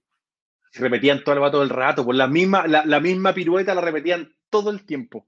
Porque claro. T. la, la de Chuck Norris y la de Rambo tenían, era- estaban un poco mejor hechas. Pero imagínate, pero imagínate que Mr. T, Mr. T, Chuck Norris tenían series, pero de ellos, ¿cachai? Eso, eso es lo más cuático, es de ellos. Una serie de Mr. T, porque por último Rambo era Rambo, no era la serie de Sly, ¿cachai? Era la serie de. era, era el personaje. Claro, pues, weón. Igual que también tú tenías, te acordás que estaba la serie de Conan, que los weones tenían que buscar el, el metal estrella, ¿cachai? La serie animada de Conan. O sea, por eso te digo que un montón de cuestiones en ese sentido que puta fueron, no sé, weón, y que ya no las vaya a ver nunca más. ¿Cuántas, cu- por ejemplo, cuántos capítulos tuvo la serie donde tuvo de, de Chuck Norris? Chuck Norris, creo que tuvo, ¿cuántos capítulos aquí? Un desastre. Fue súper, de- fue un desastre esa serie. Mira, cinco capítulos Sí. tuvo la serie, weón. Tuvo cinco capítulos y tuvo, y tuvo álbum, tuvo serie de dibujos, eh, eh, serie de, de, juguetes y todo, pero fue un desastre, desastre gigante. Por lo Una- menos la serie de Rambo tuvo 65 capítulos, ¿cachai? Oye, eh, nada que ver, pero cambiando de tema, ¿qué les pareció la movida de Warner de estrenar Wonder Woman en streaming y en cine? Pero Buenísima. streaming y cines. Y a y solamente 30, va a ser solamente te- por un mes el estreno en streaming y después la, la bajan. O sea, vas a tener 30 días para ver la película sin tener que pagar nada adicional en paralelo con el cine. Pero igual no lo vamos a poder ver. No- acá no tenemos HBO Max ¿no? No, no hay HBO Max. hasta mayo. Entonces, bueno, va a haber que verla en forma ilegal. O No sé si, cine, porque lo- hay, hay, es fuerte el rumor de que se abren los cines. puto ojalá, O sea, weón. Yo me parece que, me, me parece que una, ¿Mm? En Chile los cines ya se pueden abrir, los cines deciden no abrir porque en la práctica lo que no pueden hacer es vender comida, específicamente cabrito. Y como no pueden vender comida, no hay negocio para ellos, porque obviamente el aforo del- de, de cada una de las salas está reducido. Entonces tenéis que vender la mitad de las entradas y no podéis vender comida, por lo tanto para ellos no es negocio. Oye, Por ¿por qué no eso pueden vender cabrita? Por tema sanitario. Pero porque en el fondo tú tenías al gallo metiendo la mano, ellos hacen un bol, un bol de cabrita y van metiendo y sacando para cada persona. Da lo mismo que tengan guante, pero puta, te- cualquier cosa que quede ahí en el guante, weón, la meten ahí y cagan. Envasadas, ¿cachai? Pero en la práctica eso no lo podrías envasar tú, porque ellos en la práctica no tienen probablemente los permisos sanitarios para hacerlo. Tendrías que comprárselo a un tercero y ya el negocio se echa a perder. Oye, pero, pero ¿y si venden la otra, venden chocolates, galletas y toda la otra no, no, no es tan rentable. Parece que no. Es que, la- fíjate. es que lo que pasa es que la bebida es la bebida y la cabrita la que tiene el margen más de ganancia Sí, más alto. por- pues. Si te la venden a cuánto, a 3, 4 lucas, weón, una bebida que afuera te sale 500 pesos, pues, weón. Y le pegan una calcomanía al vaso y te dicen, oiga, el vaso de Avenger. Y te, va- te Es de colección. ¿Cachai? Ah, y, la- Oye, y las cabritas deben, las cabritas deben valer nada, po, weón. O sea, Nada, el- pues, weón. oye, nada, pues, el- el- una ganancia de de- repente habría que hacer un clandestino de cine. A lo mejor ese es un gran. Puede es ser. un buen eh, negocio. Oye, pero weón, si cachaste, buen negocio. 900 autos ya eh, desde que se abrió los autocines, weón. Pero va, yo creo que va a Sí. durar poco eso, los vecinos no están muy de acuerdo con el tema de la cantidad de autos que están metiendo ahí en intercomunal. Pero de repente hacer un clandestino y, y dar películas, a lo En mejor. San es- Antonio. En San Antonio, ruso. Un gran negocio. Clandestino, es- es hacer un cine en San Antonio el negocio, weón. y hay que darse cuenta que en el fondo los que vamos al cine a ver la película en rigor somos súper somos súper minoría. La- el, el- el carrete familiar del cine es con es como lo que hablábamos la semana pasada con la- de la Comic Con po, El el fondo panorama. es el panorama ¿cachai? Sí, pues. básicamente el, el nicho es chico la gente el papá que va con los cabros chicos es, es un carrete es insisto es el la- un paralelo O es la, o es la cita, o es la cita romántica. un, es un evento para la- es un evento un carrete familiar ¿No? O es la cita romántica, y la cita romántica también va con comida. ¿Qué tenéis que, tendríais que hacer, por ejemplo, para poder tener una pantalla grande en un lugar abierto para poder ver Tenet? ¿Cachai? ¿Qué tendríais que hacer para tener una pantalla grande en un lugar grande? Porque tampoco en el autocine están dando estrenos, ¿cachai? Porque en la práctica no son cines, no están dentro de las cadenas de distribución, no pertenecen a las grandes cadenas. Entonces, Lo que pasa es que tiene que ver, con que Claudio, hoy día tiene que ver con el tema del costo del proyector. Como hoy día los proyectores, hoy día el proyector que ocupan estos gallos es básicamente casi un computador donde le meten el disco que les pasa a estos gallos o le meten la clave para que haga el, el- el descargue de la película y después se borra. O sea, hay todo un cuento tecnológico que hoy día hace básicamente inviable para una persona natural comprarse un proyector para hacer ese proyecto, ¿cachai? arrendemos ruso, arrendemos una sala de cine y vemos Tenet. Nosotros tres, invitamos a Chazam, los cuatro. Vamos, hagámoslo. Así, y después lo hacemos en Yo creo stream. que, yo creo yo- que- yo creo que no es, es factible, weón, hacer estrenos chicos de, de programas como este o, o de la, o de la- o de la competencia que también hagan. La competencia. Lo han hecho, o sea, se hace, ¿cachai? Pero se hace en un contexto donde cuando hay estrenos comerciales de películas. Yo no sé si hoy día, por ejemplo, podemos llamar a los amigos, a nuestros queridos amigos de Cinemark, eh, que lo hicimos pasar tantas rabias, eh, y decirle, bueno, no, no hay llamada de Cinemark, Pancho, para hacer los especiales y hablábamos cada burrada, desde películas porno para abajo, ¿cachai? Yo creo que no nos van a llevar más. Pero, eh. Cuando hicimos, y eso que tratamos de mantenerlo limpio. A ver Tenet, yo no sé si estará esa posibilidad hoy día, porque yo no sé si las películas, si las copias existen, ¿cachai? Es que hoy día es el tema del tema. El tema es que ya no se tra no es como antes. Yo, me puta, yo en algún momento cuando ayudé a cierto personaje en un cierto cine, eh, tú caché que tú tenías que ir a, puta, ahí cerca del cementerio general estaba la, la, puta, la bodega de distribución, por lo menos de Fox Warner, ¿cachai? Por Avenida Perú, por ahí. Ahí estaban. po. Eh, ¿Cachai? Entonces me tocaba ir a buscar, weón, puta, los, las cajas de aluminio, con los, con los carretes de película allá adentro, ¿cachai? Porque eso ya no se hace hoy día, pues hoy día lo que hacen es que te dan, antiguamente te entregaban un disco duro, y por lo que tengo entendido ahora, te entregan como un, es solamente una llave para que la película tú la puedas descargar, ¿no es cierto? Y la puedas ver mientras tengas esa llave que es la que tienes que devolver después a los, al, básicamente a los estudios y. Y con eso ellos también traquean cuántas veces tú diste la película. Porque tú caché que hoy día ellos te pagan por la cantidad de veces que tú, te cobran por la cantidad de veces que tú diste la película. Es ¿Cachai? lo que dice Yacamana y dice, el tema es pagar los derechos y todo eso. Con amigos intentamos mostrar un DVD de Rush en la cineteca y fue imposible al final por los derechos.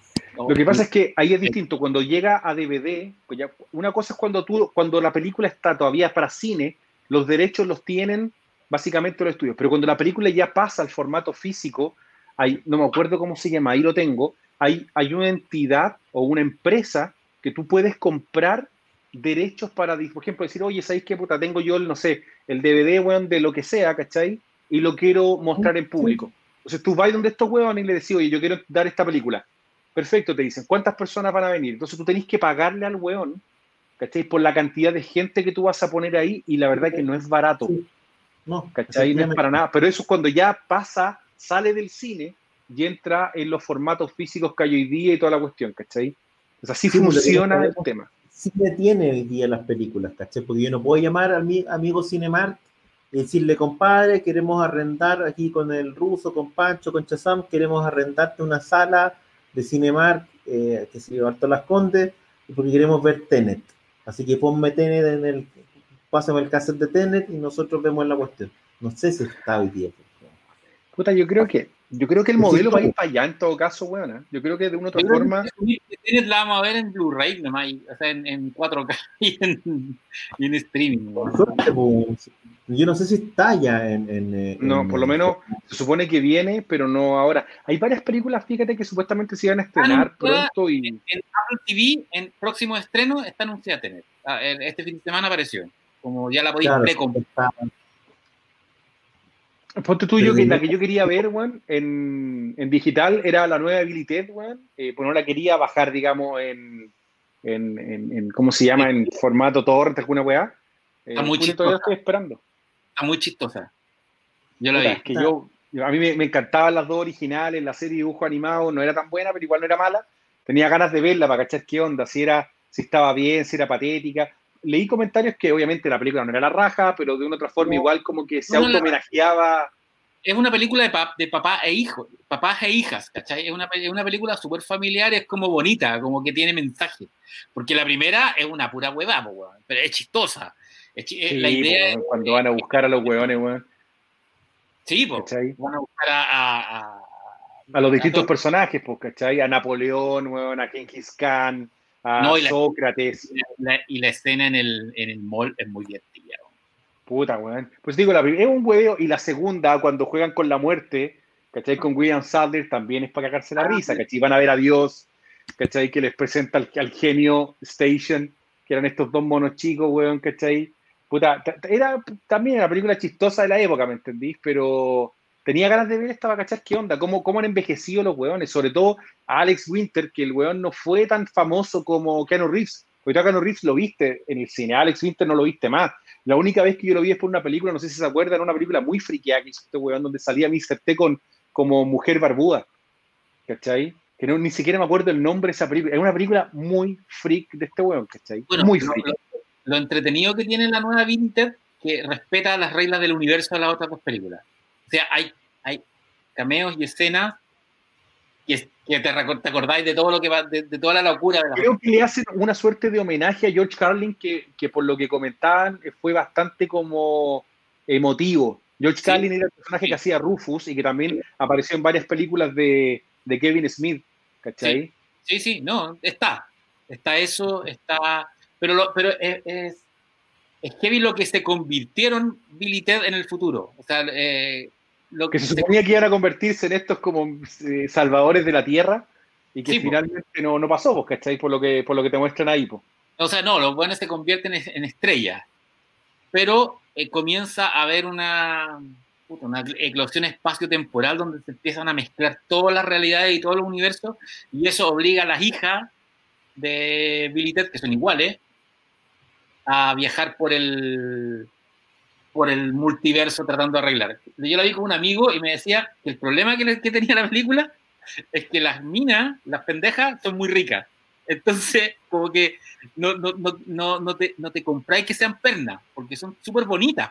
Entonces, como, pero estas minas, ¿por qué harían eso? Si son princesas. Una ah, súper bueno, super heteropatriarcal. Eh, pero, pero es verdad, es verdad que, que te cuesta entrar, porque la otra weá eran unos nerds, estaba llena de chistes. A la, ¿Te acordás que la, la, uno de los dos buenos tenía la madrastra que era rica? Sí, pues, puta, justamente, pues, eh, Alex Winter tenía, ¿cachai? Que no le gustaba su madrastra, le gustaba su madrastra y todo. Sí, pues a todos le gustaba eh, Missy, ¿cachai? Que al final, al final de la Billy 2 supuestamente también salía con Denopoulos, que era el malo, ¿cachai? Cuando te muestran como esos clips de prensa, supuestamente se separaba el papá de este weón, ¿cachai? Era todo un pero era claro, entretenido el cuento. Aparte que tenía un William Sadler, que igual es un gallo que siempre es buen complemento. ¿Cachai? Siempre hace buen complemento en las películas William Sadler. Entonces, puta. Y creo que también aparece acá como la muerte, ¿o no? Sí, es el mismo actor, tenéis toda la razón. Hoy, al final, Billy Ted acá llegó, es de estas películas que llegaron en la edad de oro del VHS, porque en cine no llegó. Yo no me acuerdo nunca, yo la vi siempre en VHS. Creo que no vi efectivamente. Y tampoco, tampoco es una película que haya tenido una gran circulación en VHS, creo. Y que yo me acuerdo de Errols. La cantidad de películas que uno vio, que uno vio en VHS porque no llegaban al cine no películas gringas. Pero yo creo que es lo que nos va a pasar ahora, en el fondo, con esto de que vaya a ver las películas también en streaming o en otro formato. A mí lo que me complica realmente es qué va a pasar cuando queramos ver eh, la nueva de James Bond. Eh, que cachaste que, retiraron el tema, ya no se va a distribuir digital. No, y se va, y la tiraron para como para julio, ¿no? ¿Cachai? Porque básicamente dijeron ni cagando. ¿Qué, qué, qué cosa, en el fondo, no saber hoy día si vaya a poder ver, porque hay ciertas películas que uno quiere ver en el cine. A veces queda lo mismo. Pero ¿y si somos, si somos optimistas y tenemos vacuna en febrero? Si no, vamos a rentar la sala para hacer nuestra función de James Bond. Yo creo que la película, ese es el límite. Yo creo que James Bond tenemos que verla en sala. Es que no es película que está hecha para eso, bueno. Pero es lo mismo que Wonder Woman. Es que es lo mismo que Wonder Woman, es una película que está grabada, está hecha para verla en cine. Son, son y obviamente James Bond también, porque está ahí. Oye, aquí me, apuntan una puñalada al corazón, la nueva de los cazafantasmas.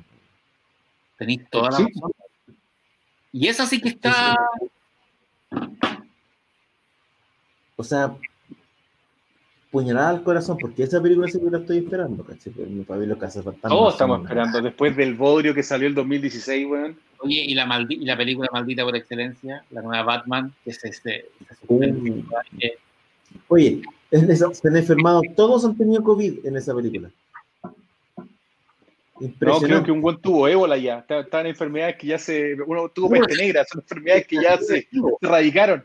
Se suspendió de nuevo. Esta película tiene este, está marcada la nueva. Ha pasado todo. Hoy, hablando todo esto de, de películas, anunciaron que ya va a empezar, no sé si el próximo año, el rodaje de la nueva Black Panther, que está con la incógnita de qué es lo que va a pasar con el si va a haber un recast del, personaje principal. Y además anunciaron Deadpool 3. Sí. Eh, eh, la, primera. La primera Deadpool hecha por Disney. Que hay un tema ahí, pues, ¿cachai? pero finalmente Disney le gusta la plata y Deadpool es una película que cuesta tan poca plata y gana tanto. pero el tema es que es una, es una Deadpool hecha en un contexto completamente distinto de las otras, ¿cachai? De partida, porque tenéis disponible el universo Marvel, ¿cachai? En teoría. Tenéis disponible el universo eh, de los X-Men, que no lo tuvo nunca, ¿cachai? Siempre parte del chiste era que no podía tener acceso a, los verdaderos, ¿cachai? Eh, y, me da la impresión de que además, bueno, cambiar el equipo de guionistas, pero además tenía un marco que es Disney igual, ¿cachai?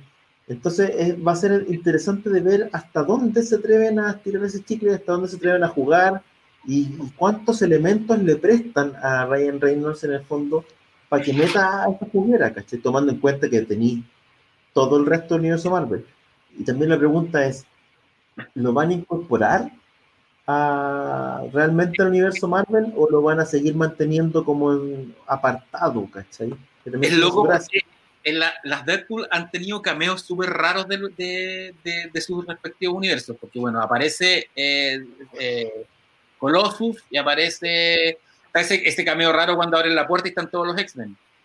Sí, pero, pero si ustedes se acuerdan, en la primera, en la primera Deadpool, la base de los malos era el Helicarrier. estaba como que había caído. Y no le decían Eli Carrier. No le decían Eli Carrier, pero era, era, el Eli Carrier. Y no, bueno, alguna vez lo explicaron, no podían decirle Eli Carrier, tenían que hacerle ciertos ajustes para que la cuestión no fuera el Eli Carrier, tenía un montón de... de Lo hicieron muy inteligentemente, pero con un abogado al lado. Digamos, sí. Ah, pero bueno, por supuesto, bueno, y el abogado de Coca-Cola. ¿Cachai? Si no tenía, pero por eso también, también sabéis que yo le tengo, tengo, le tengo miedo porque yo creo que esto puede ser el gran divorcio de Ryan Reynolds con, con el personaje, bueno. Si se pasa de rosca y a Disney no le gusta el tema, bueno, chao. Total, que Disney dependa de Deadpool para que les vaya bien.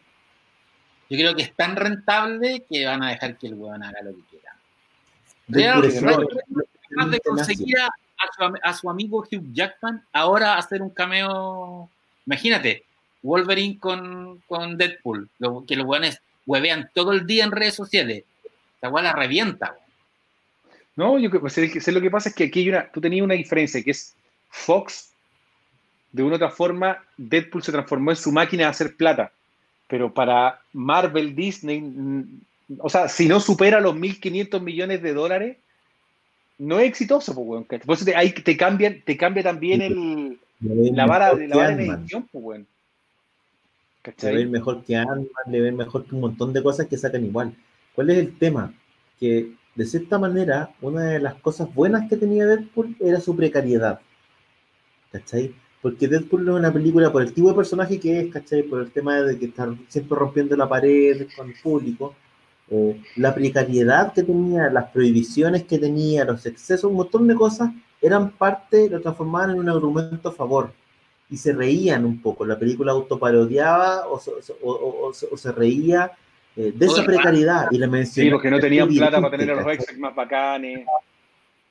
Claro, oye, no tenemos plata, nos prestaron a estos buenos nomás porque no nos pueden prestar a los otros, esta se parece, pero en realidad no es. En el fondo, la película era parte de sus mensajes todo el rato. Y yo no sé cómo va a funcionar ahora que efectivamente van a tener plata para hacer las cosas, van a tener derechos para hacer las cosas. A mí mi, único, mi único temor tiene que ver con que se engolosinen con esto, ¿cachai? Y, lo, y, echen a perder la esencia de la película, que en su corazón era súper, tenía como un gustillo a, independiente, incluso una película que se reía del género, que me parecía súper interesante, ¿cachai? Pero ¿cómo te reís del género en un contexto en que estáis con los reyes del género? porque si lo incorporan a Marvel de verdad, va a estar con los reyes del género. Por lo tanto, eh, hay un límite hasta donde te puedes reír. A mí, a mí me pasó que la Deadpool 2, buen puta, no me gustó tanto. Bueno, o sea, eh, tiene momentos, pero no, no, no la encontré como la primera. La primera fue brutalmente buena. Juggernaut, me gustó como personaje. Creo que, independiente de que en algunas partes sea muy digital, pero me pareció bien y todo. Pero no me gustó tanto como la, la primera, a nivel personal. Lo que pasa es que la, igual la segunda igual tiene historia, porque está el rescate de este cabro chico, Domino, eh, los momentos de Domino son buenos. Domino, pues creo que son los mejores momentos de la liga, son muy buenos. Pero no tiene, no tiene la magia que tiene la primera, porque es una, que es una película rara. La primera es una película que, que de bajo presupuesto, que no tiene patas, ni que se está, se está autoparodiando y parodiando el género todo el rato. La dos tiene más conciencia de sí misma, que, eh, que ya es, o sea, que le fue bien a la primera, por lo tanto tienen, pueden gastar más plata y tienen el chiste de, de, de, Brad Pitt igual, es, chistoso cuando lo miráis te cagáis de la risa, el hombre invisible. Sí, pero le ha costado la plata eso. Ahora, yo creo que sí, la 2 es más película probablemente, ¿cachai? La 2 es un poquito más película, eh, la trama, la, no sé, pues la, los niveles de la trama son un poquito más, ¿cachai? tenéis, tenéis mensaje al final. ¿no? La 2 La 2 es abiertamente dentro del universo de los X-Men. O sea, hay muchas referencias al universo X-Men. La primera, alguien que no conocía Deadpool, que iba a ver la película, no, no ya veía que aparecía Cyclonus y el avión. Pero, Cyclonus, eh, ¿cómo se llama? Eh, eh, Colossus y el avión. Colossus, sí. sí hay X-Men, los nombres mutantes, pero en la 2 es abiertamente universo Marvel, universo X-Men. Pues, pero aquí van a tener que tener cuidado. ¿A qué me refiero con que tener cuidado? Porque si es que Disney quiere empezar un universo X-Men nuevo, no puede conectar al existente. Tiene que, de una u otra manera, no sé, porque no te podéis casar con ese universo X-Men. El universo a menos de que. El universo X-Men de, de, de, Fox también es tal desorden que da lo mismo. Es que, por, por, eso te digo, o sea, si yo quiero en el fondo hacer algo nuevo, tengo que sacar a Deadpool de ese contexto. Lo bueno que se puede hacer, el personaje es tan hueviado que se puede hacer, ¿cachai? No es, no es, como el personaje no es en serio, lo podéis lograr. Pero de una otra manera tenéis que tener ojo de no conectar, porque si no vayas a generar con un cuento que, claro, con, un, con una franquicia que está desordenada, que, puta, que ha tenido más cambios que la chucha, que no ha funcionado muy bien en las últimas películas, y que yo creo que nadie quiere conectar, weón, puta, eh, a, a, la última película de Félix, weón, con, con el universo Marvel, pues, es, quitarle bono al universo Marvel, ¿cachai? Nuevo. Entonces, ahí van a tener que tener alguna, alguna manera de poder traer... Con Marvel,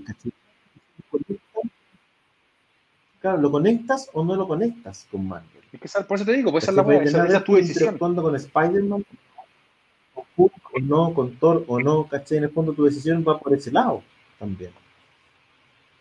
Por eso que, que, que por eso que digo que es eh, interesante lo que pueden hacer con Deadpool desde esa perspectiva. Y acá hacemos. Como, puta, acá, acá está el personaje en la película con la que podemos conectar esta weá. Porque claramente no van a hacer más películas de X-Men. Por lo menos de, de X-Men tomando el universo antiguo. No sabemos. Yo creo que van a, van a empezar a presentar. Yo creo que Deadpool es bien útil para pa empezar a meter a los X-Men al, al, universo. Porque, se, ya, porque ya por lo menos Hugh Jackman dijo que no volvía. No, pero, es que, pero o sea, claro, Hugh Jackman está viejo, pero tenía el personaje. Yo creo que la manera de meterlo va a ser a través de la bruja escarlata en, en, en WandaVision. Eso, eso va, va a meter mutantes en el, desde una lógica en, no, hay que ver, hay que ver, hay que ver qué es lo que. Porque de nuevo, o sea, el personaje más icónico de ahí era Hugh Jackman, pues, weón. Si tú, de alguna manera. Por eso te digo, ya fue ese, pero él es el personaje más icónico, si tú pensáis, de toda la franquicia X-Men, fue el weón que más, más marcó, ¿cachai?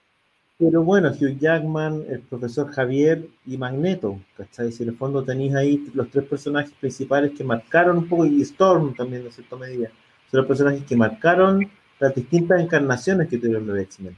¿Cómo los insertas o no? Eh, no es tan fácil, ¿cachai? Especialmente porque tenéis que rebotearlos, tenéis que revolver a, a, volver a hacer un casting, no podéis volver a traer al mismo eh, profesor X con todo lo que pasó con ellos, con toda su historia que finalmente se contó desde los años 60 para adelante, ¿cachai? Sería extraño.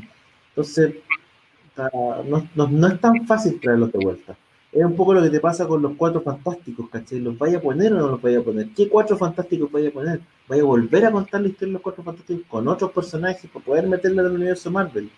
Eh, aparecen ahora, ¿cachai? O estaban desde antes, no es tan simple. Por eso, esa es la parte que más, yo creo que uno, uno más piensa. Es como 10 años contados de películas Marvel ya, ¿cachai? Entonces, si no estaba, ¿cómo los la, la única forma en que podrían meter los cuatro fantásticos es que ellos han estado fuera del planeta por todo ese periodo de tiempo y, y, y, logra, y consiguieron sus poderes, por ejemplo.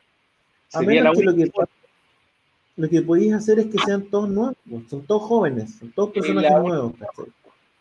Es la única forma. O, o, o, la, o la típica del accidente temporal. Claro, los, son los, y saltaron al futuro y vuelven ahora. No se sabe qué pasa. O a lo mejor con, con, la, con el tema, con la con la destrucción de las gemas del infinito por parte de Thanos hubo una disrupción del espacio-tiempo y juntaste universos, ponte una wea así, ¿cachai?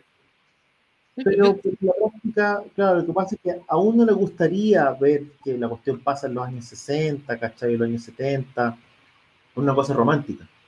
Pero en la práctica lo que puede pasar es que se plantean el día de hoy, ¿cachai? Están viajando en SpaceX, ¿cachai? Están viajando con Elon Musk al, a, al espacio y genera otra cuestión que vuelve con poderes. Puede ser. ¿cachai? Y los X-Men a lo mejor a partir de ahora empiezan a aparecer los primeros mutantes. En la práctica, claro, uno dice, no, pero es que esto la historia en los 60 es súper chora, porque pero en la práctica lo que van a hacer ellos es ser súper pragmáticos, se me ocurre mi ¿cachai? Un poco lo que pasó con Spider-Man.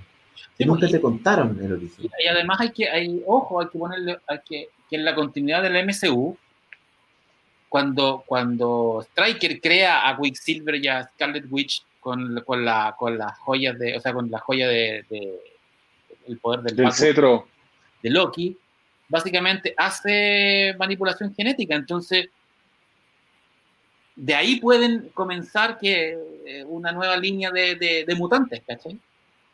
No, entonces digo, puede. Hay, hay, cosas que, claro, porque supone que igual Spider-Man eres muy amigo de Johnny Storm, vaya a tener que cambiar algunos elementos. O sea, a ver, de que se puede, se va a poder. Si lo que te digo es que, en ese sentido, cómo trates a Deadpool ahora va a depender de cómo genere o nuevo o conectándolo con lo antiguo. Esa, esa, esa es tu gran pregunta que tenía ahora. O a menos que hagáis una película que no tenga nada que ver, pero nada, nada, nada. Si consideráis que los X-Men eh, nacen en un momento en que el tema racial era, estaba súper álgido, ¿cachai? Eh, volver a hacerlos nacer hoy día también tendría sentido para, por lo menos para Estados Unidos y en el mundo en general, ¿cachai? Si volvís a aparecer, vuelven a aparecer los mutantes a partir de ahora, en que se, está hablando muy fuerte el tema de discriminación, en Estados Unidos está hirviendo con el tema de discriminación tendría sentido, porque hoy día la discusión, tanto de las minorías eh, raciales, sexuales, etcétera, está más viva que nunca, Entonces, si tú metís a los, a los X-Men, a los mutantes, en este contexto, probablemente vaya a pegarle medio a medio, ¿cachai? Con lo que está pasando y vaya a poder reflejar también lo que está pasando, que era básicamente la intención de ese tipo de personajes. Por lo tanto, a mí no me extrañaría eh, que los plantearan como personajes nuevos, tendría sentido incluso salir. Es probable. Sí, yo creo que tiene sentido traerlo. Me, da, más sentido traerlo como personaje nuevo que conectar con las películas anteriores. Y de nuevo, tampoco, también uno está especulando en el sentido de que. Yo creo que, yo creo que es bien imposible que mantengan la continuidad de las películas Fox. Yo creo que es un. No, también estoy de acuerdo. Y que, y que, va a ser el mismo Deadpool, pero otro Deadpool, como de. Es que, no, no tienen por qué conectarlo no se va a hacer cargo del tema y probablemente se va a reír la cuestión, ¿cachai? No se va a hacer cargo de, va a decir, oye, bueno, aquí hay personajes que no pueden aparecer. O sea, no puede ser incluso evidente como chiste, pero sin necesidad de hacerse cargo. Como lo ha hecho, o sea, recordemos que la última Deadpool, o sea, termina con, con Ryan Reynolds eh, borrándose los papeles malos. Claro, efectivamente. Entonces tiene sentido que, no se haga cargo necesariamente o, de manera, no de manera seria de lo que ha pasado con el resto de los X-Men. En ese sentido, me, parece, me parecería interesante.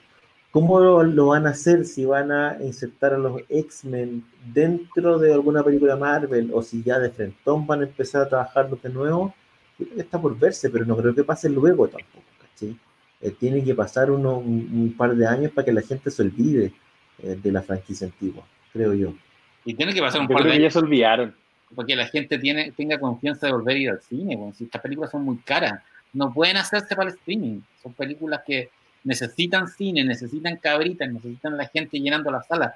Y yo creo que el cine va, va a tener un periodo de, de reposo. Hay muchas películas yo que, que, yo creo que va a pegarle más a DC, mi impresión, le va a pegar más a DC Warner que a Marvel, fíjate. Tengo la ah. impresión. Básicamente porque DC, porque Warner tiene, eh, no sé, pues tiene alcanzó a hacer cosas. Tiene a WandaVision, eh, tiene, entiendo que está rodado también lo de mm, eh, Falcon con Falcon, eh, tiene Black Widow, ¿cachai? Que está, que básicamente va a pasar en algún momento que se va a tener en algún streaming. Eh, tiene cosas, ¿cachai? Black Widow, sí, yo creo que esa la vamos a ver en streaming, esa película no se va en cine. Sí, sí. Yo creo que mucho depende de lo que le pase ahora a Wonder Woman. ¿ah? Yo creo que si el estreno que van a hacer los gallos simultáneo, streaming y cine es un éxito, olvídate. Ese va a ser el formato aquí para adelante. Eh, JP dice, tiene Batman listo. Si no tienen a Batman listo, la película no está hecha. No. La película tiene... tiene y además no pertenece al universo, porque estamos hablando de, fondo de, eslabones dentro de, un, de una cadena, ¿cachai? Y de Batman no pertenece a esa cadena. Desde Wonder Woman sí, ¿cachai? Pero ¿qué les pasó? Que tuvieron que congelar, por ejemplo, la nueva de Sam. Claro. ¿Cachai? Y así como esas, varias, pues, de la, la película de Flash, congelada. En fondo, todo lo que le daba continuidad a ese universo, ya fuera sacando de la discusión lo que puede pasar con lo de Zack Snyder, pero todo lo que le daba continuidad a ese universo ya no está. En cambio, por lo menos Marvel alcanzó a avanzar un poco en esa continuidad. como, como dice Pancho, en el fondo, son películas caras que se van a hacer únicamente si se pueden estrenar a nivel mundial en salas de cine. Si no, no vamos a tener películas en un año y medio más. ¿Cachai? Por lo menos. Eh, por tanto, Moisés como que se trae, la rueda, pues. Moisés 721 dice, cabros, todo depende si sale Biden, que quiere cerrar el país, o Trump, que quiere mantener la economía abierta. Ahí le dejo mentiras. Si Biden no puede cerrar el país, pues si no tiene el, el, Congreso de Estados Unidos, que son los que realmente mandan, son, son republicanos. Es imposible que Biden cierre el país. Dejen de O sea, en ningún país se puede, lo van a poder cerrar. No, además que las empresas de Estados Unidos son Todos es de mantenerlo abierto hasta que ya se empiece a enfermar mucha gente y ahí se va a cerrar de nuevo, ¿cachai? Que es lo que pasó en Europa y lo que va a pasar acá probablemente, ¿cachai? Todos tratan de mantenerlo abierto todo lo que se pueda, pero llega un momento en que tenéis que cerrar de nuevo porque ya el tema vuelve a... no, yo, yo, yo, insisto, si a Wonder Woman le va bien con estas cuestiones, se hacer el formato y yo creo que vamos, va, va, a reactivarse un poco la producción de películas y un montón de cuestiones más. Creo que va a ser una prueba de fuego para estos hueones y si le va bien, que ojalá que le vaya bien, va a acelerar también la llegada de HBO Max a, otro, a otros mercados. Bueno, por eso, por eso llegó Disney Plus tan rápido. O sea, la pandemia hizo que Disney Plus llegara claro. Adelantó harto rápido. Esto era como para el otro año, ¿no? Era para el otro año. Y lo otro, bueno, es probable que haya vacuna en, en enero febrero. Eh, las posibilidades son súper altas. Y que, y que ya en abril, mayo volvamos a la vida normal. Al cine. Al cine y la vida normal en general. Hay que, hay que empezar a confiar un poco si, si esta cuestión no va a poder durar para siempre. Y después así, agosto 2020, imagináis, no? Puta, yo creo que el próximo año, weón, ojalá que no, pero va a ser un año como este, weón. Yo creo que para el 2022, porque bueno, hasta todo el mundo tiene la vacuna al 90% hace como cuatro meses. No, está al 90%, pero el problema es que no se puede, solamente se puede eh, transportar, weón, congelada. Mira, yo creo que va a ser un año híbrido. Sí. No va a ser como este, eh, pero tampoco va a ser como el anterior. Vamos a tener cosas que no van a cambiar, que no van a volver. Hay cosas que, se fueron ya y que no van a volver, y no sabemos si van a volver igual. Pero bueno, si nos va a pasar lo que el próximo año va a estar igual, si la cuestión es muy fácil, va a pasar lo mismo que los europeos.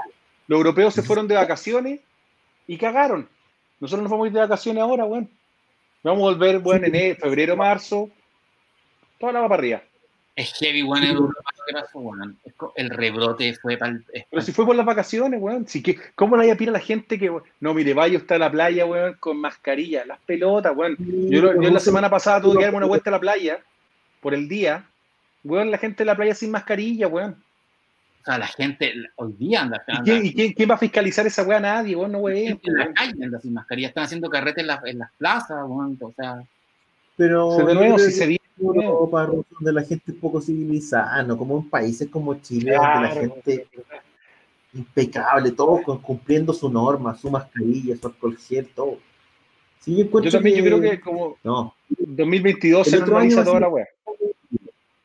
No se va a normalizar, pero tampoco va a ser como este. Lo más probable es que podamos ya tener rasgos de normalidad, pero las cuestiones van a ser para menos gente, eh, olvídate de despedirte del alcohol, del alcohol gel la mascarilla que nos van a acompañar a lo mejor durante un año, etcétera, etcétera. Esa es mi apuesta. Pero no, vamos a estar tan en como que se mucho rato. La mascarilla se va a quedar y no es malo que se quede, porque de hecho va, va a lograr que nos resfriemos menos. Porque, bueno, una de las razones por las cuales nos resfriamos en los años normales es porque nos subimos al metro, al taxi sin mascarilla, entonces ahora que nos sentimos mal, vamos a andar con la mascarilla y van a haber menos virus. Pero efectivamente sí, yo creo que el próximo año va a ser un año miti-miti. Va a haber una mitad de año que va a ser como este, quizá un poco más, un poquito más abierto y ya mayo, junio, la cosa debería andar como la... Puto, ojalá que las cosas sean, ojalá, ojalá, que, mira, yo creo que ojalá que el próximo año sea un buen año para todo el mundo en general. Yo creo que todos queremos que puta, que la industria del cine, a lo que nos gusta, a los que estamos acá, ¿no es cierto?, que, se reactive, que la producción de la serie se reactive también, porque si no, 2021 va a ser un año, eh, supongamos que todo sale bien y la vacuna funciona y sale en enero, weón, y estamos toda la raja, igual vaya a tener un bajón en, la, en el tren de estrenos, eso es lógico, porque no se está haciendo material hoy día, entonces vaya a tener que recién empezar a grabar más adelante, eso quiere decir que se va a estrenar recién el 2022, así que de una otra manera, ojalá que esta cuestión funcione. Yo solamente quiero comentarle. se dejó de hacer mucho. Y lo último que quería decir es que hay gente que se ve mucho mejor con mascarilla. Totalmente. Totalmente. Totalmente. Oye, yo solo quería comentarles, no sé si tuvieron la oportunidad, vi una serie en Netflix, que si no la han visto, que es Gambito de Dama de Queen's Gambit.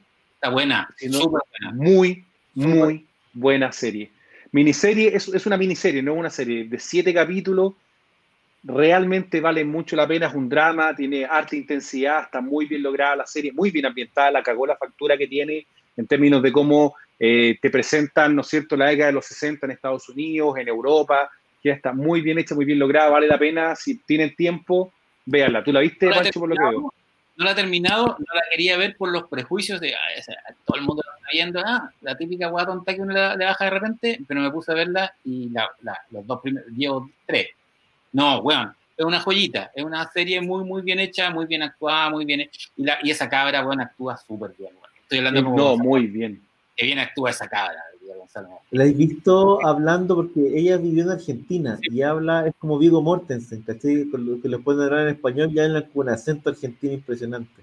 Que le gustan las empanadas y el dulce de leche. Sí. sí. La, ¿Cómo se llama? Ana Taylor Joy. Sí. La Pero de verdad, vale la pena la serie, véanla. Eh, yo, como te digo, me, me sorprendí con una, una yo ni siquiera cachaba, sino que me puse a ver con mi señora, oye, puta, veamos esta serie como algo un poco neutro entre lo que me gusta era a mí y lo que me gusta era a ella, empezamos a ver esta cuestión y la verdad que nos enganchó, vimos en una sentada los siete capítulos y de verdad buena. Te diría que el final, en ese sentido, es como, es bueno, es entretenido el final, pero, pero de una otra manera como es, tiene un pequeño cambio en el tono de lo que es la serie, sin querer spoilear nada para que la gente la, la pueda ver. Eh, como te digo, la, factura es impresionante, los actores creo que todos lo hacen muy, muy bien. Eh, puta, ¿qué personaje, por ejemplo, el de Tom, este chico que, bueno, ya hemos visto en varias películas, ¿no es cierto?, que es Toma Brody Sangster, lo hace muy, muy bien, como Benny Watts en la película. Eh, varios actores británicos también aparecen ahí que te diría que, que, hacen que, que, de verdad suba el, el nivel de los actores. Me gustó mucho eh, me gustó mucho la serie, honestamente. No, la vi con Piola, pero me encontré con un producto bastante bueno. Así que le recomendadísimo. y cometí el error. Creada por Gary Kasparov. Claro, por supuesto, Kasparov, que perdió con Deep Blue. Eh, ¿Qué le iba a decir? Esa historia es muy buena, weón, con Deep Blue de IBM, weón. Sí. ¿Cachai? Cometí el error, y esto solo para, para comentar una vez. Ayer estaba, puta, llena ya aquí ver, weón entonces me metí a Amazon Prime Video y dije, voy a ver alguna película ochentera, como para cachar qué onda.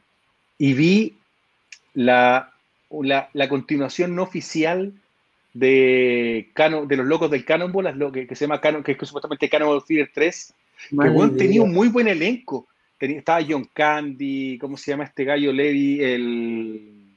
Ah, Eugene Levy, puta Donna Dixon, que es la esposa de Dan Aykroyd, eh, Brooke Shields, weón, puta Melody que es la que salía, en la que sale Gordon. Puta, un buen elenco. Y la película era una mierda, pero weón, de así con, con rabia, una mierda, weón. Qué mala idea ver eso.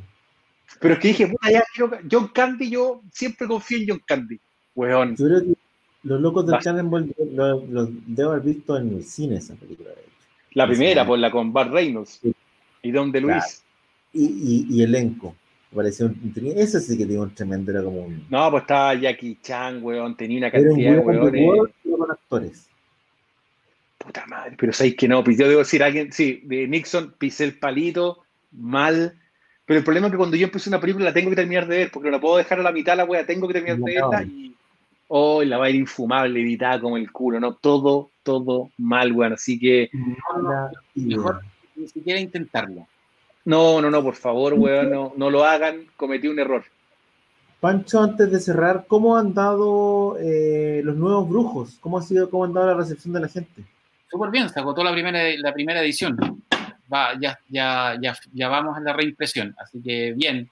Igual era un libro que, era bien seguro porque Salfate arrastra masas fieles, religiosas, bien particulares. Yo no me, yo no me, no me, no me había enfrentado a los seguidores de Salfate nosotros sí.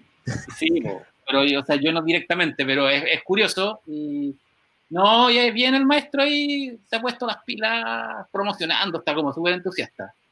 Y... Es su primer libro, ¿no? Es la primera vez que incursiona. Y, oye, pero espérate, yo no estuve, yo no sé si lo comentaron antes, pero ¿cómo, ¿cómo es la dinámica de escribir con el maestro? ¿Escribió el maestro o él te hablaba, weá, y te escribía? ¿Y cómo lo hicieron? No, no, escribió. Nos dividimos los, los 33 temas en, en dos. O sea, él escribió 12 y yo escribí 3 y, cada uno escribió su lado y, y, después yo agarraba el material de Salfate y metía mi parte y Salfate agarraba mi material y metía su parte, Que básicamente era como que yo ponía como una visión un poco más escéptica en algunos temas y él ponía una versión más crónica y al final igual nos reíamos. La visión del maestro. No, pero bien. Fue como... Bueno, que bien, ha ido bien porque... Sí, mira, aquí dice... Yo agotar y se agotó, se agotó la primera, la, la, primera, la primera tirada, así que ¿Qué de nuevo. Agotar una primera edición. ¿Cuántas copias son más o menos? Para que la gente, porque uno dice agotar edición, no, no la gente en Chile no sabe cuántas, cuántas copias son. Fue 7.000 ejemplares, se agotaron 7.000 ejemplares. Súper bien. Súper bien, así que ahora eh, vamos a... Mm, salió... Imprimiendo rápido en Navidad. La segunda edición la que sale ahora, tiene, eh, tiene, arreglamos algunos errores de la primera. La primera no, tenía, no, no salió el índice, la página del índice no se publicó. Entonces, un libro que, que, es temático y no tiene índice, da lo mismo, porque cuando lo podéis leer es más sorpresivo, te ahí sorprendente los temas. Pero ahora la segunda edición va a tener eh, índice y un, O sea, digamos que la primera edición es de coleccionista, tiene una pifia. La primera edición es de coleccionista. Y es verdad que hay, eh, hay, hay, algunos lados donde no está la donde no está el libro porque se agotó. Se agotó en las librerías de la Antártica, en Busca Libre ya se agotó. El ruso inmediatamente quiso la edición sin índice. Y dice, ¿cuál es el precio? Cuesta 13 lucas más o menos el libro. 13 mil pesos. Ahora, los acaparadores lo tienen como a 50, por si acaso, por si lo compran en Mercado Libre. El, libro, ya está en Mercado Libre. ¿Y a cuánto te lo están tirando? Como que Igual se salvaron, Pancho, se salvaron que no hay, que, que, la venta cuneta ha bajado, porque en esta época, digamos, porque si no, era el libro que está pegado con la cuneta. Está fuerte en el Persa y en las ferias. No, si está pirateado ya a pesar de que, el, diseño del libro, el ilustrador que Daslov, Maslov, que es bien bueno, lo hizo de tal manera eh, los juegos de colores para que no quedara tan bien en pirata. Pero no, sin pirata no podéis, no podéis competir. No, si está. Claro, mira, en Mercado Libre está 17 lucas. Oye, ¿y estáis haciendo, estáis haciendo un programa con el maestro ahora? No, no, no. No, o sea, fui al, al, a la CISOMO, pero no, no, no, no estamos haciendo programa. No, yo sigo en el, en el, en el podcast del 13, en el en, en emisor. En emisor. Y, otra, y otra, voy a hacer una web, una, una audio serie para emisor el próximo año. Y estoy escribiendo guiones, estoy, estoy en eso, estoy con harta, con harta pega por ahí. Y el podcast de Somos Legión, que es uno de los podcasts, debe estar, está todas las semanas más o menos entre los 30 podcasts más escuchados de entretenimiento en Chile, en Spotify, lo que es increíble, se lo agradecemos mucho porque es la versión en audio de esto, no es un podcast real. Y aún así... Es heavy porque, básicamente es, un, es una conversación convertida en podcast, no tiene, no tiene estructura de podcast y está entre los 30 más, más escuchados. Mira, ahí dice... Eh, eh, salía el metro Universidad de Chile y ya está pirateado 4.990. Sí, pues está pirateado, pero está como sin. El no, es lo mismo, no es lo mismo. Fui, a la CISOMOS de hace dos semanas y está en YouTube, ahí lo pueden buscar. Conspiración. la gente que pregunta por Chazam, dije, hoy día no pudo estar Chazam, lo, retó. Su, yo les voy a manager, no Daniel, lo dejó. Cuando no tiene audífonos para hablar no puede conectarse porque hace esos ruidos, genera un ruido, una interferencia que es insoportable. Entonces él dijo, yo hoy día paso porque no tengo mis audifonitos. Y yo no sé si lo retaron, si el otro día lo retaron, si todavía no se ha comido la pizza, que el otro día le estaban preguntando si le iba a comer o no. Nadie sabe qué pasa en esa casa porque uno ve que está Daniel, pero está como mirando para el lado. Entonces tú sabes si son los espíritus chocarreros. No, si, está como así. Quién lo llama por teléfono. Hay un montón de misterios respecto a la participación de Daniel que todavía no hemos podido eh, descifrar. Pero todavía nos queda tiempo. Yo hoy, día, yo hoy día en la tarde hablé con él, me mandó un WhatsApp que dice, me debes tanta plata. Mira, Dile, dile, dile, oye, le deposité, le deposité. Es que sabes que no cobra, se demora en cobrar. no, po. Entonces va sumando, sumando, sumando y le ya, pero bueno, no te compro, no te No, y compro. cuando, y, y- y cuando te cobra ya te tienen que hipotecar la casa para pagarle lo, lo que le debís, pues, ¿cachai? Porque en el fondo acumula además- esa deuda. Además, el, do- el cobra el dólar a Luca. El, Puta, no. sí. No, pero lo peor es que a nosotros todavía nos dé los, los tres Jokers, weón, ¿cachai? Pero tuve el uno del Jokers todavía. Así que bueno.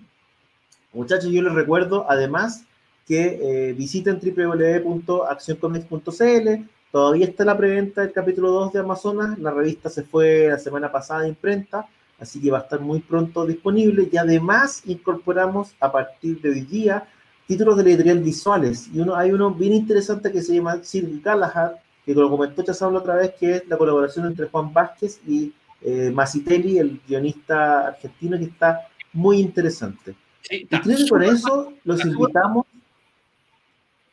Es súper choro el libro, efectivamente un, un experimento bien interesante y hay, hay otras cosas más. Eh, Metimos, no sé, pues está, pueden eh, comprar los compilatorios de Diablo, está Perrote, hay varias cosas de visuales que ahora también se pueden comprar a través de accioncomics.cl, pueden reservar El- también Amazon, todavía el, el. Sinfrido de Mario Igor, ellos eh, reeditaron el Sinfrido de Mario Igor.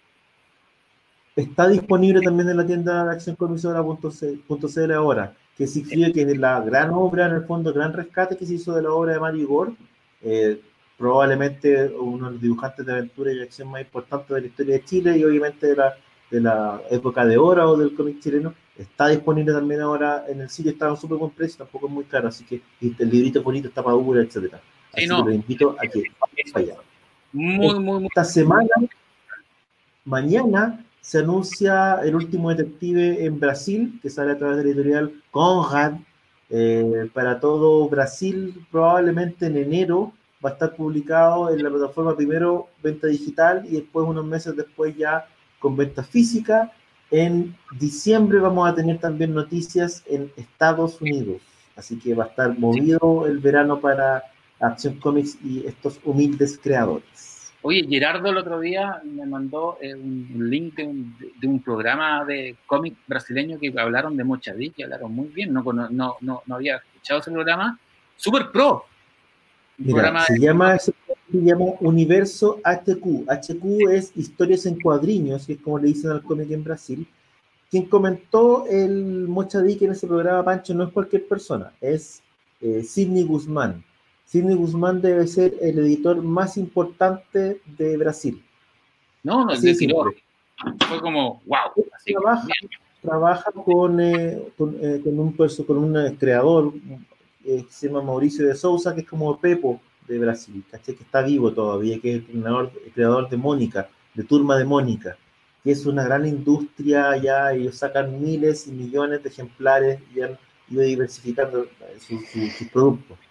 Sidney Guzmán estuvo en Chile hace un tiempo atrás, yo estuve conversando con él, estuvimos con Gerardo, un tipo muy simpático, que allá, no sé, pues fotógrafo y la gente se fila para conversar con él, y él se llevó varias cosas. Universo HQ, Geraldo Borges. Grande Geraldo. Una de las cosas que se, que se llevó, por ejemplo, fue eh, la fortaleza móvil. Yo le regalé un, qué sé yo y él lo puso en, eh, en su Instagram. Dijo, oye, este está súper bueno, qué sé yo, le tiré un par de flores, puso buenas imágenes. Una semana después vendí los derechos para Brasil. Porque, que se va a publicar ahora, de hecho, se comedia ya, porque los editores, en el fondo, lo que él dice es un poco tendencia. Él no puede Ah. publicarlo porque el trabajo que sí. Entonces, no quiero adelantar nada, pero ya hay un par de conversaciones abiertas por Mochadic en Ya, Brasil. bueno, Así que ahí, ya, ahí, ahí, ahí- Ah, hablar. me darás la, la sorpresa. Ya pues, es. caballero, como siempre.